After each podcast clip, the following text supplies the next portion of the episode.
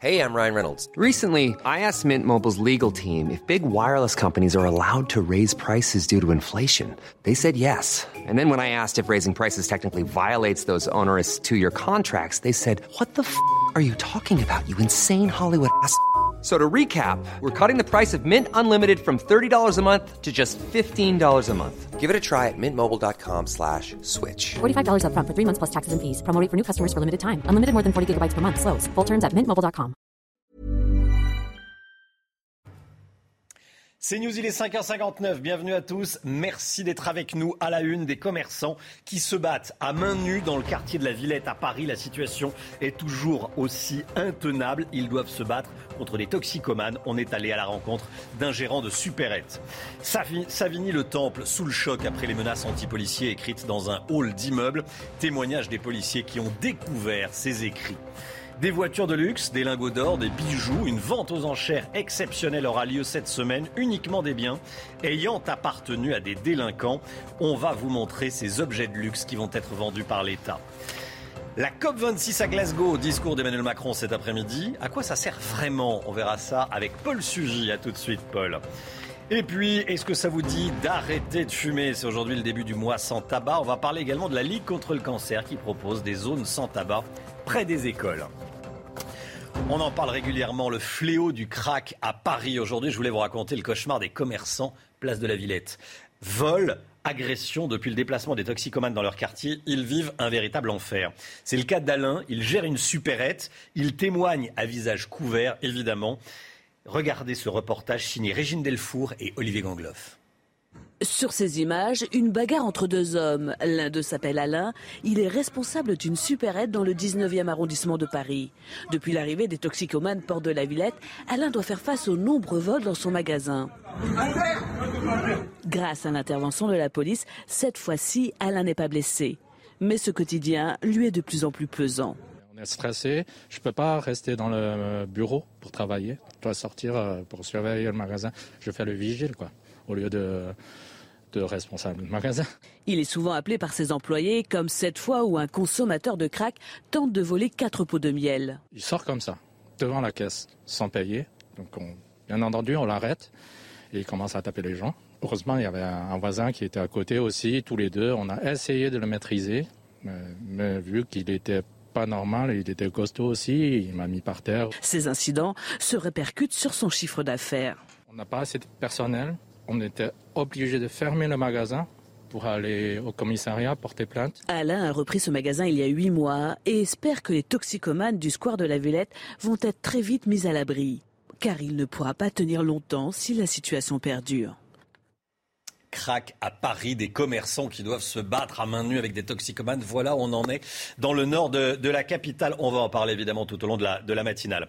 Des euh, grosses sommes d'argent promises pour tuer ou violer des policiers. Vous avez bien entendu, les inscriptions ont été découvertes ce week-end dans un hall d'immeuble à Savigny-le-Temple. Barbara. Le lieu est connu pour être un point de deal. Les auteurs promettent des primes à ceux qui s'en prendront aux forces de l'ordre à visage couvert. Les policiers racontent dans quelles circonstances ils ont fait cette affreuse découverte. Écoutez. C'est une intervention banale à la base, hein. c'est une, petite opération anti-sup qu'on opère dans un hall euh, que l'on connaît bien. Et à notre arrivée, euh, on a découvert donc, euh, les murs du rez-de-chaussée qui étaient couverts de, tags avec une haine anti-flic très prononcée. On a l'habitude de subir ce, genre de menaces. Bon là c'est quand même monté d'un cran. On a quand même un niveau qui est, largement supérieur à ce qu'on voit d'habitude. Ça parle de viol, euh, d'appel au meurtre, etc. Voilà, c'est un message qui ne doit pas rester. Euh, doit pas rester en France quoi. C'est pas possible d'avoir ce genre de propos envers un policier aujourd'hui. Voilà, on va en débattre tout au long de la, matinale. Comment est-ce possible? On sera d'ailleurs à, 7h50 avec Stanislas Godon, délégué général Alliance Police Nationale. Il a choisi CNews pour parler euh, ce matin. La police, une nouvelle fois prise pour cible. Des policiers visés par des tirs de mortier. Ça s'est passé vendredi dans le quartier de l'Arceau à Hoffmont dans le territoire de Belfort. Les pompiers qui intervenaient contre deux incendies de poubelles et de voitures ont eux aussi été visés. On vise également les pompiers. Aucun blessé ni euh, dégâts matériel à part, ce que vous voyez bien sûr. Euh, aucune interpellation effectuée, l'enquête est en cours. On voulait vous parler d'une euh, vente aux enchères un peu spéciale. Ce vendredi, 300 lots précieux appartenant à des criminels vont être vendus par l'État au ministère de, par le ministère de, l'économie. Le total avoisinerait le million d'euros. Alors là, on voit derrière nous une vieille traction avant. Il y a plein d'autres lots, des voitures de luxe. Vous allez voir ça. Récit signé Mathilde Moreau. Ce ne sont pas de simples véhicules de collection montreux de luxe ou encore grand cru, mais des biens confisqués à des délinquants. Plus de 300 lots seront mis aux enchères vendredi lors d'une vente à Bercy. Ces dernières années, les saisies ont augmenté car toucher au portefeuille des criminels peut se révéler plus efficace qu'une condamnation. Les délinquants font plus souvent appel pour récupérer leurs biens que pour revoir leur peine. L'objectif du ministère de l'économie, renflouer les caisses publiques ou financer des programmes comme celui des indemnités d'aides aux victimes et le butin s'annonce important. Le total des mises à prix avoisine 1,4 million d'euros, mais nous en espérons entre 2 et 2 millions et demi d'euros. Parmi les objets vendus, cette Lamborghini estimée à 150 000 euros, ou encore ces 14 pièces de 20 francs en or Napoléon, mises en vente à 2 650 euros. Plus surprenant enfin, avec une estimation à 500 euros, ce robot ménager. Voilà, un robot ménager qui a appartenu à un, délinquant d'une marque euh, qu'on taira, mais que certains ont, reconnu. encore un assassinat en pleine rue à, Marseille. Information de nos confrères de la Provence. Ça s'est passé hier soir à 19h30 dans le 15e arrondissement de Marseille, rue de Lyon. La victime est un jeune homme de 30 ans, atteinte de deux balles de 9 mm, tiré par un individu qui aurait pris la fuite en scooter en arrêt cardio-respiratoire à l'arrivée des marins-pompiers. Euh, la victime est décédée euh, sur place. Après un G20 décevant, selon euh, le secrétaire général de l'ONU, Antonio Guterres, les deux prochaines semaines seront décisives à Glasgow, en Écosse. C'est là que se tient la COP26, conférence mondiale sur le climat. Après les accords de Paris en 2015, cette conférence doit marquer une accélération dans la lutte contre le dérèglement climatique, contre le réchauffement climatique. Les pays vont devoir notamment revoir à la hausse leurs objectifs de réduction de gaz à effet de serre. Paul Sugy, à quoi ça sert véritablement une COP26 tout le monde prend la parole, tout le monde dit qu'il y a le feu à la maison. Euh, Jacques Chirac l'avait dit, euh, on s'en souvient évidemment en Afrique du Sud. Mais à quoi ça sert véritablement? Bah, le problème, c'est que la COP26, c'est à la fois nécessaire et en mmh. même temps, euh, à elle toute seule, elle est parfaitement inutile si elle n'est pas suivie d'effets. Nécessaire parce qu'en fait, on voit que sur le climat, il y a d'importants clivages, notamment clivages nord-sud, euh, qui sont en train de se constituer, que pour euh, que les pays soient incités à prendre des engagements, il faut qu'ils se mettent tous d'accord. C'est-à-dire que moi, je ne prends pas d'engagement si mon voisin ne le fait pas, parce que derrière, c'est une compétition aussi internationale qui se joue sur l'économie. Donc c'est important de mettre les dirigeants des 190 pays et quelques qui sont représentés autour de la table, et en même temps, le problème, on l'a vu après la COP21, c'est qu'il faut que les engagements qui sont pris soient suivis de décisions concrètes de la part de chacun des pays et qu'il y ait notamment un agenda qui soit prévu pour les mesures. Par exemple, là, on s'engage pour la neutralité carbone à horizon 2050, mais il y a encore un certain nombre de pays qui ne prévoient pas de palier en 2030, c'est-à-dire qu'en fait, qui ne sont pas capables de flécher un vrai chemin pour aller vers cette neutralité carbone. Donc, ils ne sont pas encore crédibles. Et puis, donc, dans les, choses qui seront discutées autour de cette COP26, il faut réaffirmer l'objectif euh, de limiter à 1,5 5 degrés d'ici 2100 le réchauffement climatique et pas 2 degrés. Euh, là, tous les experts du GIEC sont d'accord, ça fait une différence énorme à 1,5 degré près.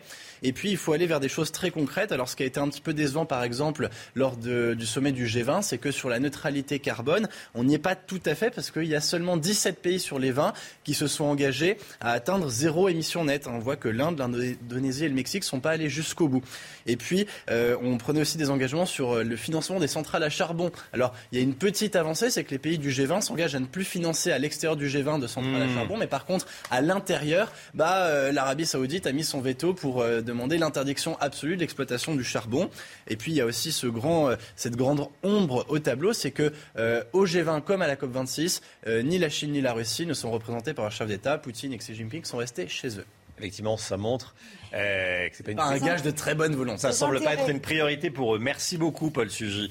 Euh, plus que quelques heures pour trouver un accord sur la pêche avec Londres avant que Paris ne mette ses menaces à exécution. La France veut fermer ses ports aux bateaux anglais dès demain si le Royaume-Uni ne délivre plus de licences, en tout, en tout cas ne délivre pas de nouvelles licences aux pêcheurs français. Quel impact dans les régions qui vivent de la pêche? Regardez ce reportage dans le Pas-de-Calais signé Charlie, Charlie Zerman avec Yann Effelé et Mathilde Près de 200 licences encore refusées. Ce sont les chiffres avancés par Paris. Elles sont pourtant très attendues par certains pêcheurs français qui souhaitent se rendre dans les eaux britanniques. Il faudrait apaiser un peu les tensions parce qu'il y a de véritables tensions sur les quais comme en mer. Donc déjà c'est la priorité. Et il faudrait à tout prix que ça avance un peu plus vite parce que nous les bateaux ne peuvent plus attendre. Ça fait dix mois qu'ils attendent pour pouvoir travailler tranquillement. Et là actuellement ils n'y arrivent pas. Ils travaillent à 50% de, leur rentabilité. Si aucune avancée n'est constatée dans la journée, la France menace d'empêcher les pêcheurs britanniques de débarquer leur cargaison dans l'Hexagone. Sur les bords de la Manche, les mesures de rétorsion sont attendues par la population. S'il y a eu des accords avec le Brexit, déjà, il faut les respecter. J'aime pas les sanctions, mais quelquefois, il est utile de les appliquer. J'ai plusieurs euh, copains pêcheurs et je sais qu'ils sont dans une situation un peu euh, anormale et désespérée. France et Royaume-Uni affirment travailler à la désescalade. Il ne reste plus que quelques heures pour trouver un accord.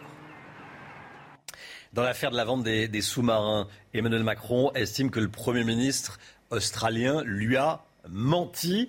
Euh, il a précisé qu'il le savait, que ce n'était pas euh, une vue de l'esprit, qu'il ne pensait pas qu'il avait menti. Je sais qu'il a menti. Écoutez ce qu'a dit le président. I have a lot of respect for your country. I have a lot of respect and a lot of friendship for your people.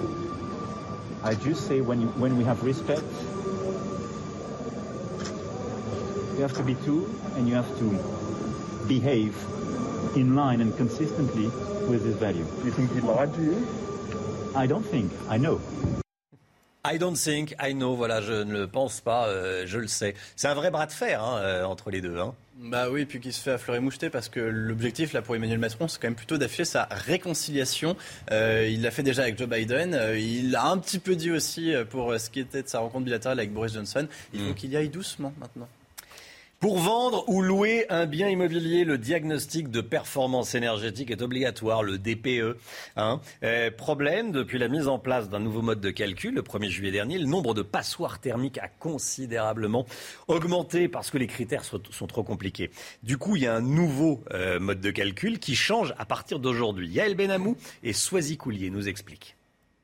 Ce propriétaire veut louer sa maison. Le passage obligé, l'évaluation énergétique de son bien. Isolation, système de chauffage, tout est passé au peigne fin. Et les nouvelles ne sont pas bonnes. Il faut faire toutes les isolation de toute la maison. Déjà, c'est beaucoup de travaux. Et là, j'ai des trucs de robinet à changer. Là, on vient de faire la peinture de ça dans la maison. Et même les fenêtres, je pense qu'il faut changer plus tard. Sa maison est une véritable passoire thermique, comme beaucoup de logements construits avant 1975.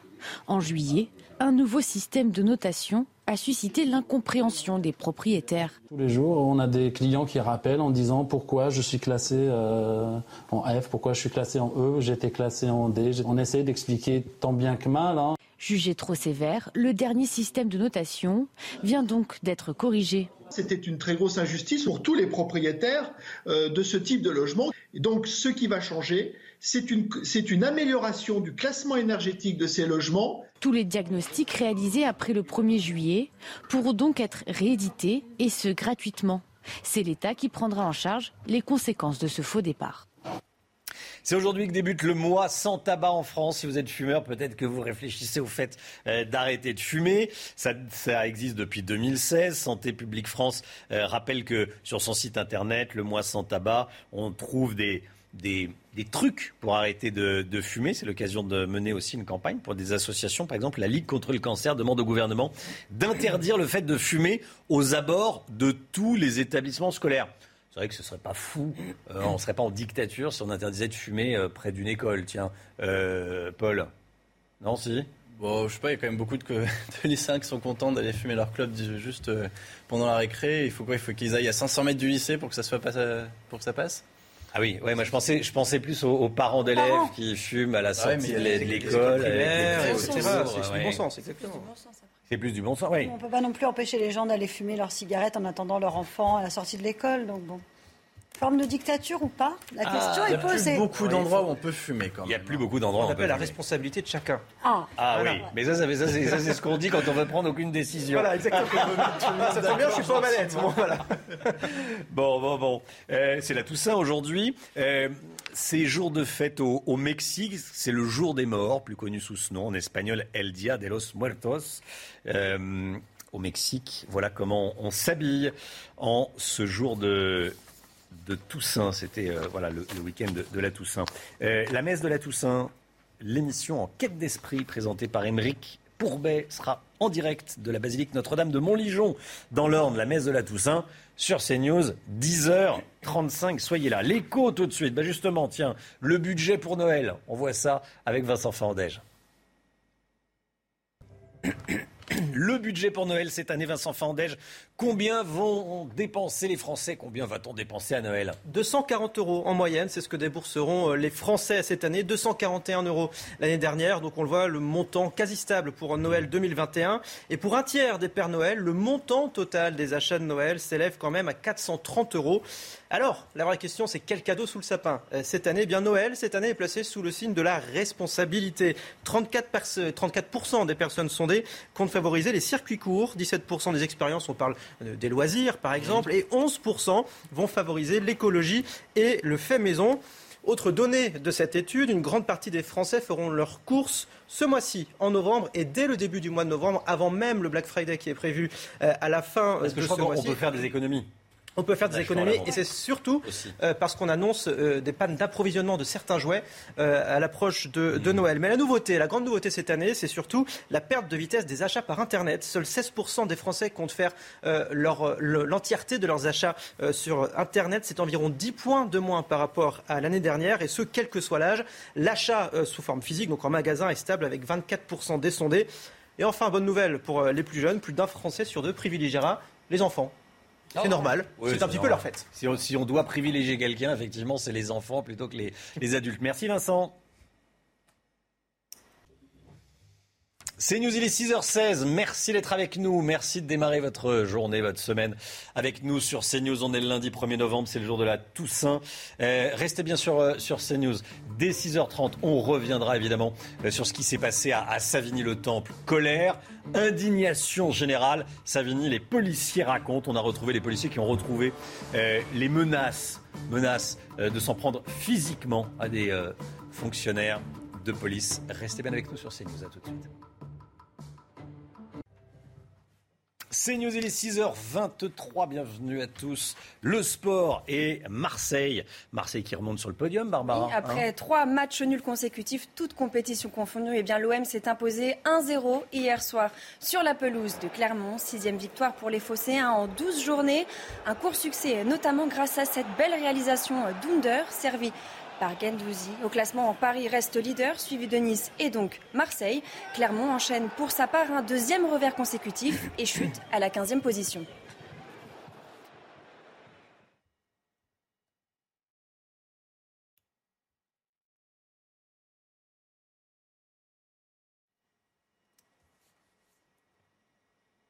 Alors, est-ce que la publicité part? Normalement, il y a une petite pub. Normalement, il y a une petite. Alors, qu'est-ce qui se passe? Est-ce qu'on peut me dire. Allez, c'est la météo tout de suite. La météo avec vous, Alexandra. Il va faire euh, frais à partir d'aujourd'hui. Hein oui, en effet, les températures vont baisser. Puis côté ciel, on a eu un temps très agité. Regardez cette trompe marine. Alors, on la voit, hein, regardez, très distinctement, euh, qu'on a pu observer ce week-end au large de hier, avec donc cette trompe marine à un temps particulièrement instable dans le Var. Depuis quelques jours, on va conserver des conditions assez mitigées ce matin. Aujourd'hui, c'est un vrai temps de Toussaint qui vous attend. De la pluie, du vent, de la neige en montagne et des températures qui vont un petit peu baisser sur le nord. Alors ce matin, un temps variable avec des averses hein, localement assez importantes entre la façade ouest et les côtes de la Manche. On a de bonnes rafales de vent en remontant entre la pointe du Cotentin et la côte d'Opale. Donc soyez bien prudents. Et puis toujours du mauvais temps avec cet temps instable hein, qui se maintient entre le Var, la côte d'Azur ou encore en remontant vers les Alpes du Nord. Un temps bien gris également en Corse. Et puis entre les Pyrénées et les frontières de l'Est, un temps variable avec cette alternance de nuages, d'éclaircies et d'averses. Dans l'après-midi, toujours du mauvais temps euh, sur la Corse, mais ça s'améliore entre la côte d'Azur, le golfe du Lion ou encore en allant vers les Alpes avec le retour à un temps un petit peu plus calme On aura même quelques belles éclaircies avec le vent qui va se maintenir, du vent en Méditerranée, du vent sur la façade ouest ou encore près des côtes de la Manche, avec ces averses qui pourraient localement tourner à l'orage entre le sud-ouest, les régions centrales ou encore la Normandie du côté des côtes normandes avec quelques orages et puis toujours un temps assez mitigé sur le nord-est avec quelques petits nuages. Les températures très douces grâce à qui? Eh bien, grâce à la couverture nuageuse, pas de gelée ce matin, c'est très doux, 9 à Paris, 12 degrés pour le Pays Basque ou encore 11 degrés euh, pour nos amis lyonnais et dans l'après-midi, eh les températures sont en baisse sur le nord. Hein. Regardez, 12 à 13 degrés près des côtes de la Manche, 13 degrés en moyenne à Paris, 14 degrés seulement euh, pour euh, Dijon. Vous aurez 17 degrés à Lyon, 16 degrés le long de la Garonne et tout de même 21 degrés à Ajaccio. Pour la suite du programme, des conditions météo assez mitigées. Hein. Regardez pour les journées euh, de mardi et de mercredi avec localement de la neige et une baisse des températures. 6h26, merci d'être avec nous. On est bien ensemble. Il y a Barbara Durand, il y a Paul Sugy, il y a Vincent Fandège, il y a Alexandra Blanc. Il y a un sujet dont on parle euh, avec la crise sanitaire. Elles sont sorties de terre comme des, dire comme des champignons. Hein. Les terrasses éphémères dans les grandes villes. On a vu ces terrasses de, de, café. Euh, on met parfois une petite, euh, une petite laine pour aller dîner. Vous avez, vous avez déjà dîné en Oui, on en a profité, hein, bien sûr que ce soit dans, toutes les, on va dire dans la plupart des grandes villes. Eh bien, elles ont pourtant été, euh, elles ont été d'une aide précieuse hein, pour les propriétaires de bars. Euh, mais maintenant, c'est terminé. Il faut demander des, des autorisations. Regardez ce reportage à Paris, signé Viviane Hervier. Comme nombre de propriétaires de bars et de restaurants dans la capitale, Alain Fontaine a profité des extensions de terrasses autorisées provisoirement par la mairie de Paris. Il le reconnaît, cette structure lui a sauvé la vie après les confinements successifs.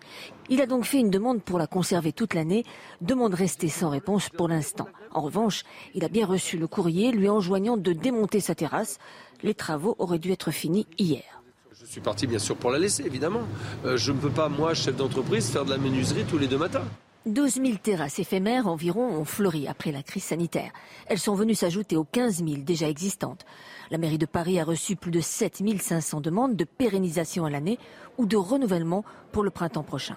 Ceux qui n'auront pas de réponse, c'est que probablement elle sera positive, soit pour effectivement là tout de suite, soit pour le 1er avril prochain. Et en attendant qu'ils aient cette notification pour, les, basculer par exemple en estival, euh, ils, voilà, il y aura une petite tolérance de quelques jours. On va faire ça quand même progressivement, c'est-à-dire qu'on dresse d'abord des amendes, puis après euh, il y aura des démontages euh, par la ville.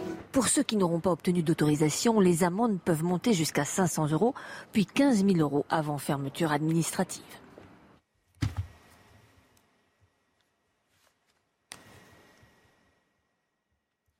CNews, il est 6h28. Merci d'être avec nous. Merci d'avoir choisi CNews pour démarrer eh, votre journée. À la une ce matin, indignation générale après les menaces contre les policiers écrites sur un mur à Savigny-le-Temple. Vous entendrez le témoignage des policiers qui ont découvert ces tags, témoignage CNews. Et puis on sera en direct dans un instant avec la sénatrice Les Républicains, Jacqueline Eustache-Brignot. L'automobilistophobie, on va appeler ça comme ça, qui sévit dans la capitale. La sévère politique anti-voiture dans Paris provoque la colère des commerçants dont le chiffre d'affaires baisse. Faute de clients, on peut plus se déplacer. Reportage à suivre. Le gouvernement veut offrir le RSA aux salariés dont le contrat de travail est suspendu parce que ces salariés refusent de se faire vacciner. 15 présidents de départements qui versent le RSA sont en colère contre Jean Castex. On en parle ce matin. Le bras de fer entre Emmanuel Macron et Boris Johnson au sujet de la pêche. Si rien ne bouge, Paris interdira ses ports aux bateaux anglais dès demain. On verra ça avec vous, Paul Sugy. A tout de suite, Paul. Et puis les pneus hiver, c'est une obligation dans 48 départements à partir d'aujourd'hui, même s'il n'y aura pas de PV cette année. Hein. On va tout vous expliquer. Des grosses sommes d'argent proposés pour tuer ou violer des policiers. Vous avez bien entendu, on en parle. Les inscriptions ont été découvertes ce week-end dans un hall d'immeuble à Savigny-le-Temple. Le lieu est connu pour être un point de deal. On sera dans, quelques instants en direct avec vous, Jacqueline Eustache-Brignot, sénatrice Les Républicains, conseillère municipale de Saint-Gratien dans le Val d'Oise. A tout de suite, Madame la sénatrice. Mais d'abord, notre reportage. Vous allez entendre des témoignages. Reportage de Léo Milloncourt avec le récit de Redheim Rabbit. Trois jours après la découverte de ces tags, les policiers ayant constaté ces inscriptions témoignent. C'est une intervention bonne à la base, hein. c'est une, petite opération anti-stup qu'on opère dans un hall euh, qu'on connaît bien. Et à notre arrivée, on a découvert donc, les murs du rez-de-chaussée qui étaient couverts de, tags avec une haine anti-flic très prononcée. Des agents insultés, ciblés, les forces de l'ordre réclament de la sévérité. Message qui ne doit pas rester, doit pas rester en France. Quoi. La République, c'est la République. c'est impossible d'avoir ce genre de propos envers la police aujourd'hui.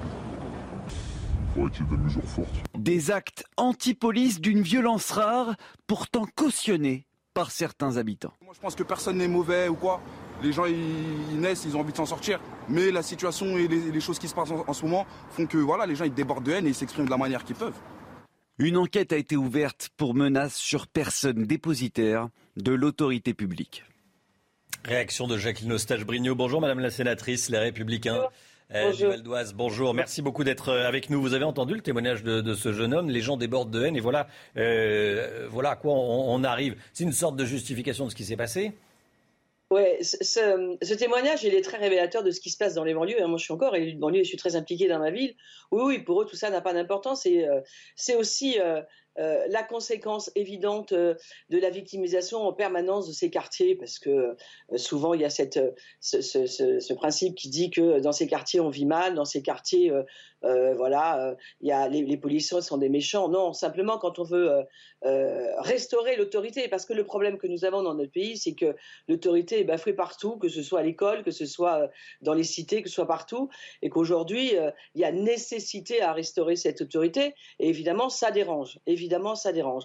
Donc, euh, euh, le ministre Darmanin, à juste titre, hein, euh, lutte contre le trafic de drogue, sauf que lutter contre le trafic de drogue, c'est d'aller vers une espèce de tolérance zéro et d'assurer et d'assumer la protection des policiers. Le problème que nous avons aujourd'hui, c'est que ces points de ligne qui se sont multipliés de manière très importante depuis 5-6 ans, ils, ils, recrutent entre guillemets beaucoup de mineurs dans les quartiers et que nous n'avons pas aujourd'hui une volonté de traiter de manière claire, nette et précise la délinquance des mineurs. Parce que s'il n'y avait pas tous ces mineurs, toutes ces petites mains dans les quartiers, il y aurait un trafic, parce que le trafic de drogue, il ne date pas d'il y a 5 ans ou d'il y a 6 ans, il est quand même plus ancien, mais aujourd'hui, il y en a partout. Donc on n'a pas une vraie volonté de traiter la délinquance des mineurs, on n'a pas de ligne, on n'a pas de volonté de le faire, ce qui fait que, ben voilà, euh, on est dans cette difficulté. Et puis, euh, euh, on a aussi euh, quelque chose dont on ne parle jamais, euh, c'est la responsabilité des parents. Moi, je fais partie de ces élus qui le rappellent régulièrement tous ces points de deal qui polluent la vie des habitants, euh, la plupart des hommes du quartier qui ont envie de vivre tranquille, bah, ces gamins, ils vivent dans ces quartiers-là. Ils vivent là. Ils sont au vu aux yeux de tout le monde. Les parents sont là. Les parents ne disent rien. Donc, on nous arrête aussi de nous dire que c'est pas facile d'être parent. Bah, c'est facile pour personne d'être parent. Mais à un moment, les parents, ils doivent être aussi acteurs du destin de leurs enfants. Donc, on a comme ça une espèce de tolérance zéro sur le trafic de drogue, mais on se donne pas les moyens d'y arriver. Et attaquer la police, menacer la police, comme c'est le cas aujourd'hui avec ces tags, moi je les ai tous lus, c'est purement monstrueux. Mais en fait, vous savez, balancer des trucs par les fenêtres, ça existe déjà. Ça existe déjà. Rappelez-vous qu'il y a des policiers qui ont failli brûler dans une voiture il y a quelques années. Donc on est dans une escalade. Là, on... Moi, il y a quelque chose qui me gêne aussi, c'est que le bailleur, il fait quoi pour enlever ces trucs-là Ces tags, alors je les ai lus. Il y a les menaces de mort et il y a le tarif de, de, vente de, la drogue. Enfin, je veux dire, à un hmm. moment... Madame la sénatrice, il y a effectivement, il y a effectivement la question de la responsabilité des parents. Et c'est vrai que chez certains politiques, dès qu'on parle de ça, ils regardent leurs chaussures en disant bah oui mais c'est pas possible les parents c'est compliqué. Bah oui c'est compliqué la vie est compliquée mais bon. Euh, ça c'est une chose. Il y a également euh, les, les, les offices les offices HLM il y a une responsabilité des offices HLM totalement Totalement. et qu'il ne faut pas expulser euh, beaucoup plus facilement, de façon beaucoup plus systématique Il y a des initiatives qui sont prises. On en parle souvent sur CNews, mais euh, peut-être pas assez. Expulser euh, systématiquement les familles et, rapidement les familles de, de, délinquants pour laisser ceux qui ont envie de vivre honnêtement tranquilles. Mais, mais ça, je suis totalement d'accord avec ce que vous venez de dire. De toute façon, la menace de l'expulsion, je peux vous en parler parce que moi j'ai eu affaire à des familles que j'ai menacé d'expulser. Euh, l'expulsion est un outil extrêmement important. Ça, voilà. D'abord, moi je crois à l'exemple. Moi je crois à l'exemple. Voilà. Et donc l'expulsion, elle est nécessaire. Mais le bailleur doit y prendre sa part.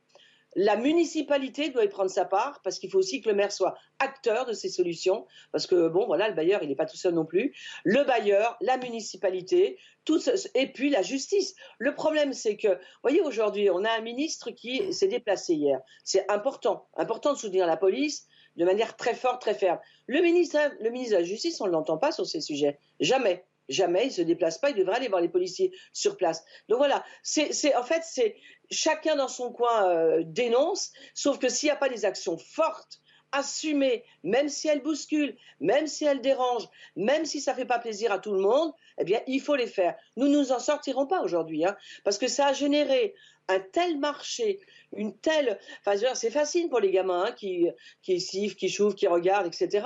Ils vont s'acheter des chaussures à 300 euros au lieu d'avoir des, des, chaussures à 40 euros au pied. Parce que c'est ça, en plus, derrière faut pas croire que tout ça euh, fait vivre. Alors ça fait vivre aussi les familles, hein, ça c'est clair. Hein. Ça permet aussi euh, de louer des belles bagnoles dans les mariages qui embêtent tout le monde dans les quartiers. Enfin voilà, il faut savoir que les conséquences de tout ça, elles, elles sont lourdes pour le quotidien des habitants de ces quartiers, pour le quotidien des habitants de ces villes, vraiment. Merci beaucoup, Madame la Sénatrice. Merci d'avoir été en direct avec nous en ce lundi 1er novembre, jour de la Toussaint. Merci beaucoup, Madame la Sénatrice. Bonne journée à vous.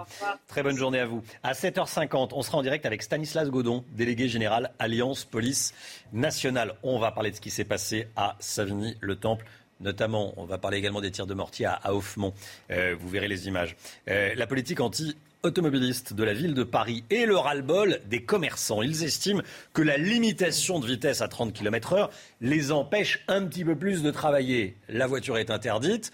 Les clients, du coup, euh, prennent moins leur voiture, se déplacent moins, et du coup, il y a moins de clients, moins de chiffre d'affaires. Chiffre d'affaires en baisse, faute de clients. Regardez ce reportage de Yann Effelé, Régine Delfour et Olivier Gangloff. Ils tirent la sonnette d'alarme. Les commerçants parisiens n'en peuvent plus des mesures anti-voitures prises par la mairie. Beaucoup y voient une cause de la baisse de leur activité. Je veux bien qu'il y ait moins de voitures, mais je crois que ça a été mal organisé tout ça. Parce qu'on est les premiers à en pâtir. Parce qu'avant, on travaillait beaucoup plus, les gens pouvaient s'arrêter en passant. Une personne concentre leur mécontentement. La maire de la capitale, Anne Hidalgo. Ça se passe mal, elle a foutu la merde. Les livreurs, ils peuvent pas livrer, ils se prennent des PV. Ils n'ont pas le temps de se poser. Euh, ça va mal partout dans Paris. Plusieurs mesures ont déjà réduit la circulation des voitures. En 2016, les voies sur berge sont fermées. En 2020, c'est au tour de la rue de Rivoli d'être interdite aux voitures. C'est comme si vous mettiez un garrot à une jugulaire et ben, ben l'effet c'est que la personne meurt. Là, elle est en train de, ils, ont, ils ont, sont en train de tuer tout le centre de Paris. Les 30 km heure, c'est un obstacle en plus. Cette restriction a été ajoutée cette année, mais l'angoisse des commerçants est encore à venir. La mairie de Paris entend sortir les voitures du centre historique de la capitale dès l'année prochaine. Une consultation est en cours. Plus de voitures, plus de clients et des commerçants qui euh, ne vendent plus rien. Voilà euh, la direction que ça, que ça prend. On sera avec un, un, avocat spécialiste de ces questions à 8h30. Soyez là si vous le pouvez, bien sûr. Des présidents de départements qui ne veulent pas payer les RSA de salariés dont le contrat de travail est suspendu parce qu'ils ont refusé de se faire vacciner. C'est une question de responsabilité individuelle. Selon eux, c'est pas la collectivité de financer leurs indemnités. Euh, les précisions sont signées Oslemunal et Mathilde Moreau. Regardez. Ils sont en colère et ils ont pris leur plume pour le faire savoir. 15 présidents de départements, PS ou divers gauches, ont écrit une lettre au Premier ministre. Ils reprochent au gouvernement d'obliger les départements à verser le RSA aux personnes non vaccinées privées d'emploi. Le RSA étant un dispositif de compétence départementale, il n'est pas acceptable qu'une décision relative à sa gestion soit prise sans consultation avec les départements. Les signataires se disent dos au mur et dénoncent un manque d'organisation de l'État. L'État ne nous a rien envoyé aujourd'hui, ne nous a pas informé officiellement euh, de cette situation. Nous l'avons découvert par hasard euh, via les réseaux de la caisse d'allocation euh, familiale. Il n'y a pas de dialogue aujourd'hui avec l'État. C'est une solution, encore une fois, qui nous est imposée. Interrogée sur le sujet, Elisabeth Borne rappelle que l'État et les départements travaillent main dans la main. Je pense qu'on travaille beaucoup avec les départements, vous savez, pour euh, accompagner les demandeurs, les bénéficiaires du RSA, au contraire, pour les aider à retrouver du travail. Les présidents de départements signataires de la lettre souhaitent que les personnes non vaccinées privées d'emploi soient prises en charge par les services de Pôle emploi. Voilà, c'est un vrai sujet. Je sais que ça vous fait réagir. On en débattra euh, à 7 heures. Plus que quelques heures pour trouver un accord sur la pêche, vous savez, avec, euh, avec Londres. Euh, S'il n'y a pas d'accord, eh ben, Paris mettra ses menaces à exécution et interdira aux bateaux britanniques d'accoster sur euh, les ports français. Emmanuel Macron, Paul Sugis s'est entretenu avec Boris Johnson hein, ces dernières heures. Oui, effectivement, ils se sont rencontrés donc en marge du G20 à Rome. Euh, et là, c'est une partie de ping-pong qui s'est engagée puisque le président français a déclaré hier soir à la presse que la balle était cette fois-ci dans le camp du Royaume-Uni. Sous-entendu, euh, la France, elle, est déterminée à euh, faire entrer en vigueur les mesures de rétorsion qu'elle a décidées si jamais le Royaume-Uni s'obstine à ne pas délivrer les quelques licences de pêche qui manquent. On parle en fait de quelques chalutiers. Hein. C'est-à-dire qu'au moment où on avait négocié un peu à l'arrache, il faut le dire, cet accord euh, sur la pêche avec euh, le Royaume-Uni après le Brexit, on avait décidé que euh, les pêcheurs français et européens pouvaient continuer à pêcher dans les eaux territoriales britanniques à condition que le Royaume-Uni leur octroie des licences. Or, le compte n'y est pas. Paris recense à peu près 40% de licences manquantes, non satisfaites. Et donc, du coup, il y a des chalutiers qui n'ont pas le droit encore aujourd'hui pêcher en eau britannique, notamment près des îles anglo-normandes. Donc du coup, Emmanuel Macron a décidé que demain, si jamais Boris Johnson n'avance pas sur ce sujet, il pourra euh, empêcher un certain nombre de pêcheurs britanniques, cette fois-ci, d'accoster dans les ports français. Et surtout, il va intensifier les contrôles des camions qui viennent du Royaume-Uni en France. Donc ce sera épouvantable pour les chauffeurs britanniques. Donc on voit bien qu'on est ici vraiment dans un euh, match. Alors simplement, euh, Emmanuel Macron prend une précaution, c'est qu'il dit maintenant que c'est pas une question en fait de relations bilatérales franco-britanniques, c'est vraiment des engagements que le Royaume-Uni a pris avec l'Union européenne lors de la sortie du Mmh. Royaume-Uni de l'Union européenne. Donc là, c'est un sujet qu'il estime communautaire. C'est que le Royaume-Uni, selon lui, n'honore pas ses engagements avec l'Union. Merci Paul. On va regarder cette table basse. Tiens, euh, c'est sûrement pas la même que celle que vous avez dans votre salon. C'est pas la même que la mienne non plus. Elle est pas mal cette table basse. Elle, c'est celle qui a gagné le concours Lépine. Euh, c'est une table basse spéciale télétravail. On peut Ah, prendre l'apéritif avec ses amis, voilà, paf. Et, euh, et puis quand le télétravail démarre, bim, on doit appuyer sur un bouton et il y a les ordinateurs qui sortent. C'est c'est formidable. Euh, en 30 secondes, elle se transforme en poste informatique pour télétravailler. C'est une bonne idée de cadeau euh, pour, pour Noël. Ça, euh, Ça sera un peu plus cher que le budget moyen, hein, je pense. hein. Plus que 241 euros. À mon avis, c'est plus que 241 euros. Oui, L'autre solution, c'est de mettre un ordinateur tout simplement sur une table aussi. Ça C'est marche vrai, aussi. mais ça monte pas. Et ça monte pas. Ça monte pas. Et puis l'ordinateur n'est pas caché dans la table. Hein, bon, ouais, ouais, voilà. Bon, c'est le, c'est la gagnante du, du concours Lépine. Euh, et puis regardez votre programme. Et à partir de 10h30, soyez là, si vous le souhaitez, bien sûr. Euh, messe de la Toussaint sur CNews à Notre-Dame de Montligeon. Euh, voilà, à partir de 10h35 à suivre en direct sur CNews. Voilà, c'est pas inscrit, mais ça sera à Notre-Dame de Montligeon. Allez, le sport tout de suite. Du foot et Marseille qui remonte sur le podium, Barbara. hein. Et après trois matchs nuls consécutifs, toutes compétitions confondues, eh bien l'OM s'est imposé hier soir 1-0 sur la pelouse de Clermont. Sixième victoire pour les Phocéens en 12 journées. Un court succès euh, notamment grâce à cette belle réalisation d'Under, servie par Gendouzi. Au classement, Paris reste leader, suivi de Nice et donc de Marseille. Clermont enchaîne pour sa part un deuxième revers consécutif et chute à la 15e position. Et puis regardez cette image, tweetée, enfin postée sur Instagram par Kylian Mbappé pour Halloween. Alors à gauche, alors euh, non, là c'est pas le, là c'est pas Kylian Mbappé, c'était juste avant, voilà. Euh, Kylian Mbappé, voilà pour euh, pour Halloween, qui s'est déguisé. Alors on savait pas, on savait pas qui était à côté de Kylian Mbappé. On va peut-être revoir la, la petite euh, la petite photo, mais euh, Le joueur du Paris Saint-Germain adore fêter Halloween ah oui, chaque année. ah oui, euh, c'est toujours rigolo, ça des- Est-ce qu'on va la revoir la photo? Là voilà, il est à gauche, à droite on ne sait pas qui c'est par contre. voilà, c'est Ça, ça, la le- ça agite les réseaux sociaux, voilà. Ça agite les, les réseaux sociaux. Kylian Mbappé qui fête Halloween. C'est en moins le quart, l'instant musique, comme tous les matins. Ce matin, notre rendez-vous musical, un petit peu spécial. On voulait euh, vous parler des Rolling Stones. Les Rolling Stones, le groupe des Rolling Stones qui fête les 40 ans de son clip Start Me Up. Et pour l'occasion, ils ont engagé des chiens robots pour reproduire le clip. Regardez.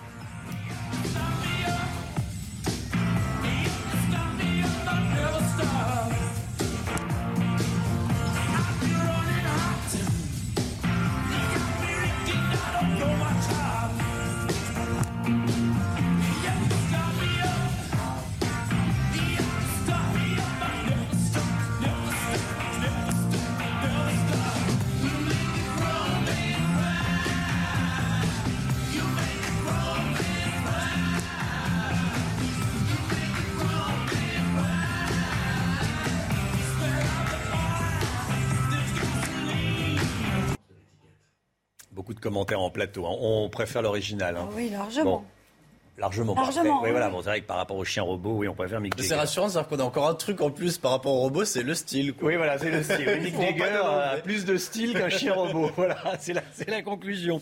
Euh, L'antifascisme en carton-pâte. On va reparler avec vous, Paul Sujet, dans un instant, euh, de ce qui s'est passé ce week-end à Nantes, évidemment, lors d'un, euh, je veux dire, un meeting, en tout cas une séance euh, de, autour d'Éric Zemmour, une rencontre avec euh, Éric Zemmour. Et puis, euh, dès le début du journal de, de 7 heures, vous verrez comment ça se passe dans le nord de Paris. Des commerçants sont obligés de faire justice eux-mêmes, de faire la police eux-mêmes plus précisément. Ils doivent se battre contre des consommateurs de crack. C'est invivable. Soyez là si vous le pouvez bien sûr. À tout de suite. C'est News 6h53, la politique. À l'occasion euh, du meeting d'Éric Zemmour à Nantes, plusieurs centaines de militants d'extrême gauche ont manifesté ce week-end et s'en sont pris violemment à la police. Paul Sujet avec nous. Paul, ça veut dire que l'arrivée d'Éric Zemmour en politique crée des remous? Alors, non, enfin, plus précisément, euh, qu'Éric Zemmour crée des remous, ça oui, il n'y a aucun doute là-dessus. Mais par contre, là, Zemmour, c'est hors sujet, il faut être très clair. Euh, samedi, sa venue à Nantes n'a été qu'un prétexte pour que euh, des révolutionnaires en carton-pâte aillent cogner à grands coups de caddie la police, cogner une voiture vide, hein, parce que quand même, il ne faut pas non plus être très courageux pour être antifa. Leur seul et véritable ennemi, c'est la police, c'est l'autorité de l'État. C'est ce qu'ils détestent. L'extrême gauche radicale mendie en guise de pain quotidien son lot rituel d'indignation faussement outré comme autant d'occasions de mimer sa révolution de pacotille dans les rues de nos villes. Leur parodie de violence anarchiste est un vaste théâtre où les rôles sont d'ailleurs connus d'avance. Mettez côté court trois ou quatre grenouilles menacées d'extinction, côté jardin quelques bribes de manifestes politiques vaguement inspirés d'une lecture de Bakounine en version abrégée pour élèves de CE1. Et voilà que sur scène, ces bouffons vous rejouent une dramaturgie façon ZAD. Et si vous remplacez les batraciens menacés par un politicien angoissé, eh bien les zadistes cette fois-ci vous font la comédie de la République en danger. Alors que l'AFP au passage ait cru voir des heurts entre pro et anti-Zemmour, ce qui était complètement faux, ne change rien à l'affaire. Le seul tort d'Éric Zemmour ici, c'est d'avoir répété en jubilant, mais est-ce qu'on peut vraiment lui en vouloir cette fois-ci, que l'extrême gauche est l'un des fléaux responsables du déclin français? Ce qui se passe, c'est que autour de la salle samedi, en affrontant violemment et d'ailleurs en toute impunité les forces de l'ordre, ces militants ont semblé curieusement s'acharner à vouloir lui donner raison. Alors, est-ce qu'il faut s'attendre à une campagne de plus en plus violente si euh, les antifascistes, les militants d'extrême gauche, hein, euh, décident de s'en mêler? Romain, déjà par tous les saints du ciel, on peut le dire en ce jour de la Toussaint, par tous les saints du ciel qu'on arrête de les appeler antifascistes. C'est leur faire mais beaucoup trop d'honneur. Vous savez qu'on fait dire à Marx que l'histoire se répète toujours deux fois, la première de façon dramatique et la seconde comme farce. Et aujourd'hui, on ne compte même plus les occurrences de cette comparaison assez médiocre entre la vie politique contemporaine et les années 30. C'est plus une farce, c'est carrément un carnaval, où on se hasarde sans y croire à des comparaisons bancales pour tâcher d'oublier qu'on n'a rien de très intéressant à dire. Si Zemmour est fasciste, où sont ses faisceaux, où sont ses cohortes de, euh, euh, troupes paramilitaires qui viendraient défendre ses idées dans Nantes? Non, c'est un meeting, c'est une séance de dédicace. Il est pétainiste, où est son képi La cohorte d'énervis d'extrême gauche, aux prises avec les forces de l'ordre, en fait ne crie au fascisme que pour mieux se faire mousser. Les taxés d'antifascisme, c'est finalement insulter le passé. C'est se moquer d'un Malraux ou d'un Bernanos qui, exilé volontaire dans une Espagne en proie à la guerre civile, euh, n'avaient pas eu euh, le déshonneur de renoncer à leurs idéaux de jeunesse, étaient allés se jeter dans le combat face aux féroces troupes franquistes. C'est oublier le nom et la geste héroïque d'un Klaus von Stauffenberg en Allemagne ou le dévouement d'une Sophie Scholl. Alors, si seulement nos antifascistes de pacotille avaient vraiment connu et affronté le fascisme, eh bien peut-être que ces petits Nantais en mal de sensations fortes auraient médité avec Bernanos sur la complexité de l'histoire qui résiste souvent à l'analyse des simples d'esprit et au schéma manichéen. En effet, l'auteur des Grands cimetières sous la Lune écrivait ainsi au moment justement où il avait été en Espagne combattre les troupes de Franco La guerre d'Espagne est le charnier des principes vrais et faux, des bonnes intentions et des mauvaises. S'il est un spectacle digne de compassion, c'est bien celui de ces malheureux accroupis depuis des mois autour de la marmite à sorcière et piquant de la fourchette, chacun en vantant son morceau républicain, démocrate, fasciste ou antifasciste, cléricaux ou anticléricaux, pauvres gens, pauvres diables. Décidément, l'antifascisme romain, c'était mieux avant. Merci beaucoup, Paul Sugy, édito, tous les jours dans la matinale, évidemment. 6h57, soyez là, 8h15. Le professeur Eric Combe sera l'invité de Laurence Ferrari, 8h15. Tout de suite, le temps.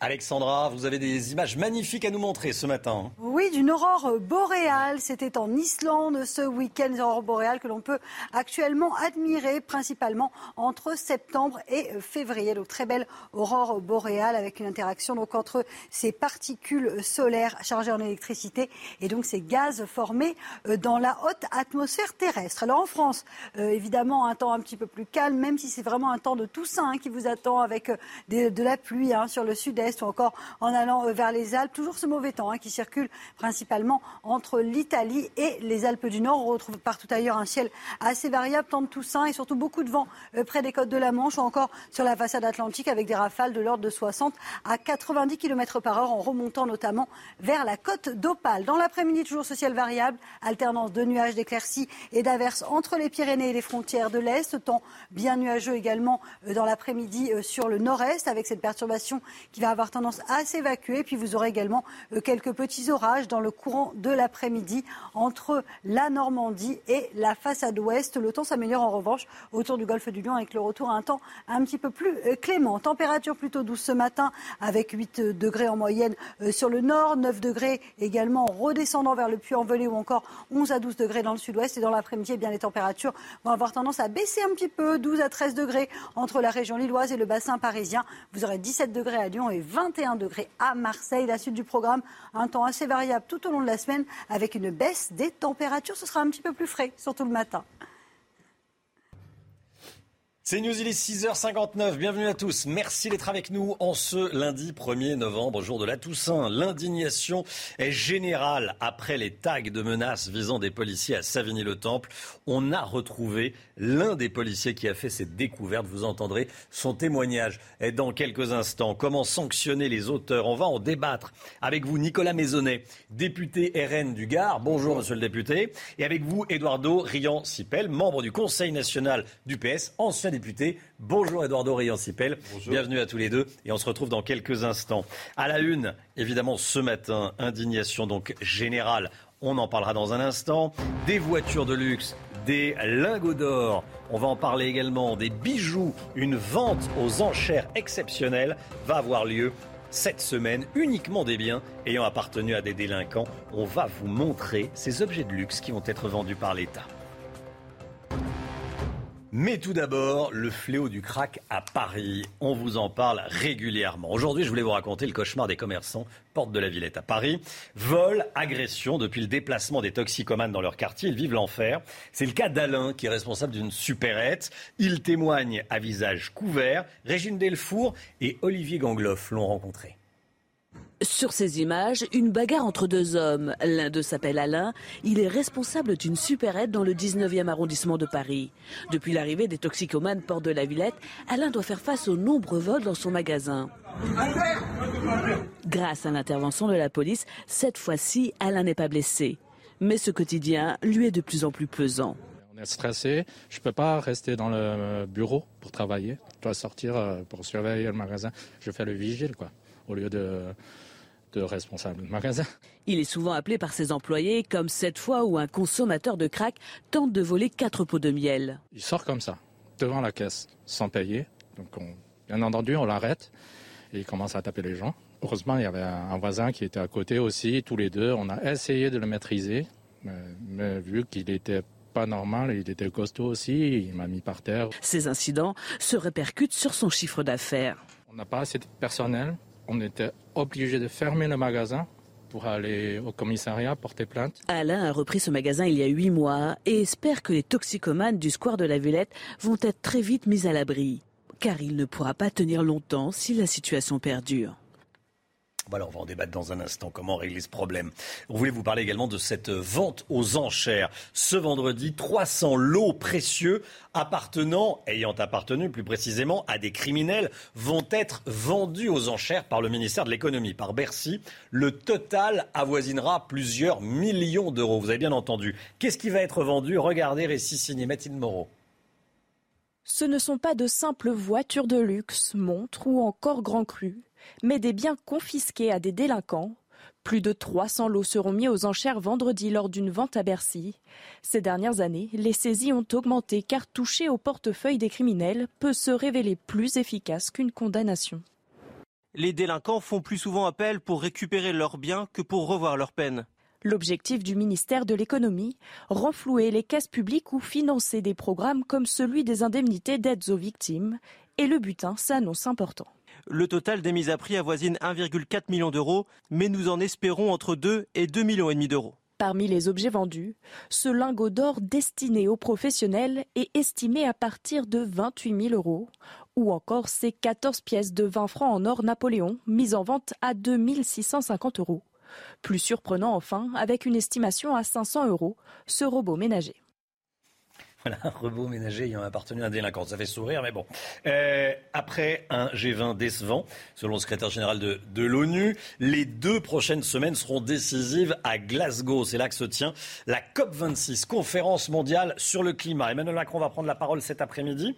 Il est rentré de Rome, il a dormi à Paris, il repart en Écosse cet après-midi pour prononcer ce discours. Paul Sujet avec nous. À quoi ça sert un, un grand raout comme euh, la COP26 bah, ça sert à mettre tout le monde autour de la table pour que euh, les pays soient incités à prendre des mesures mmh. sans avoir l'impression qu'ils sont les dindons de la farce. Vous savez que par exemple, l'Europe, qui est quand même plutôt en point de la réduction, la décarbonation de l'économie, euh, parfois se demande si euh, les mêmes règles sont respectées partout. C'est bien là, on met tout le monde autour de la table et on se dit collectivement qu'on s'engage notamment à respecter cet objectif d'une limitation à 1,5 degré et demi de réchauffement d'ici fin 2100 et non pas 2 degrés parce que les experts du GIEC disent bien qu'à un demi-degré près, les conséquences peuvent être désastreuses.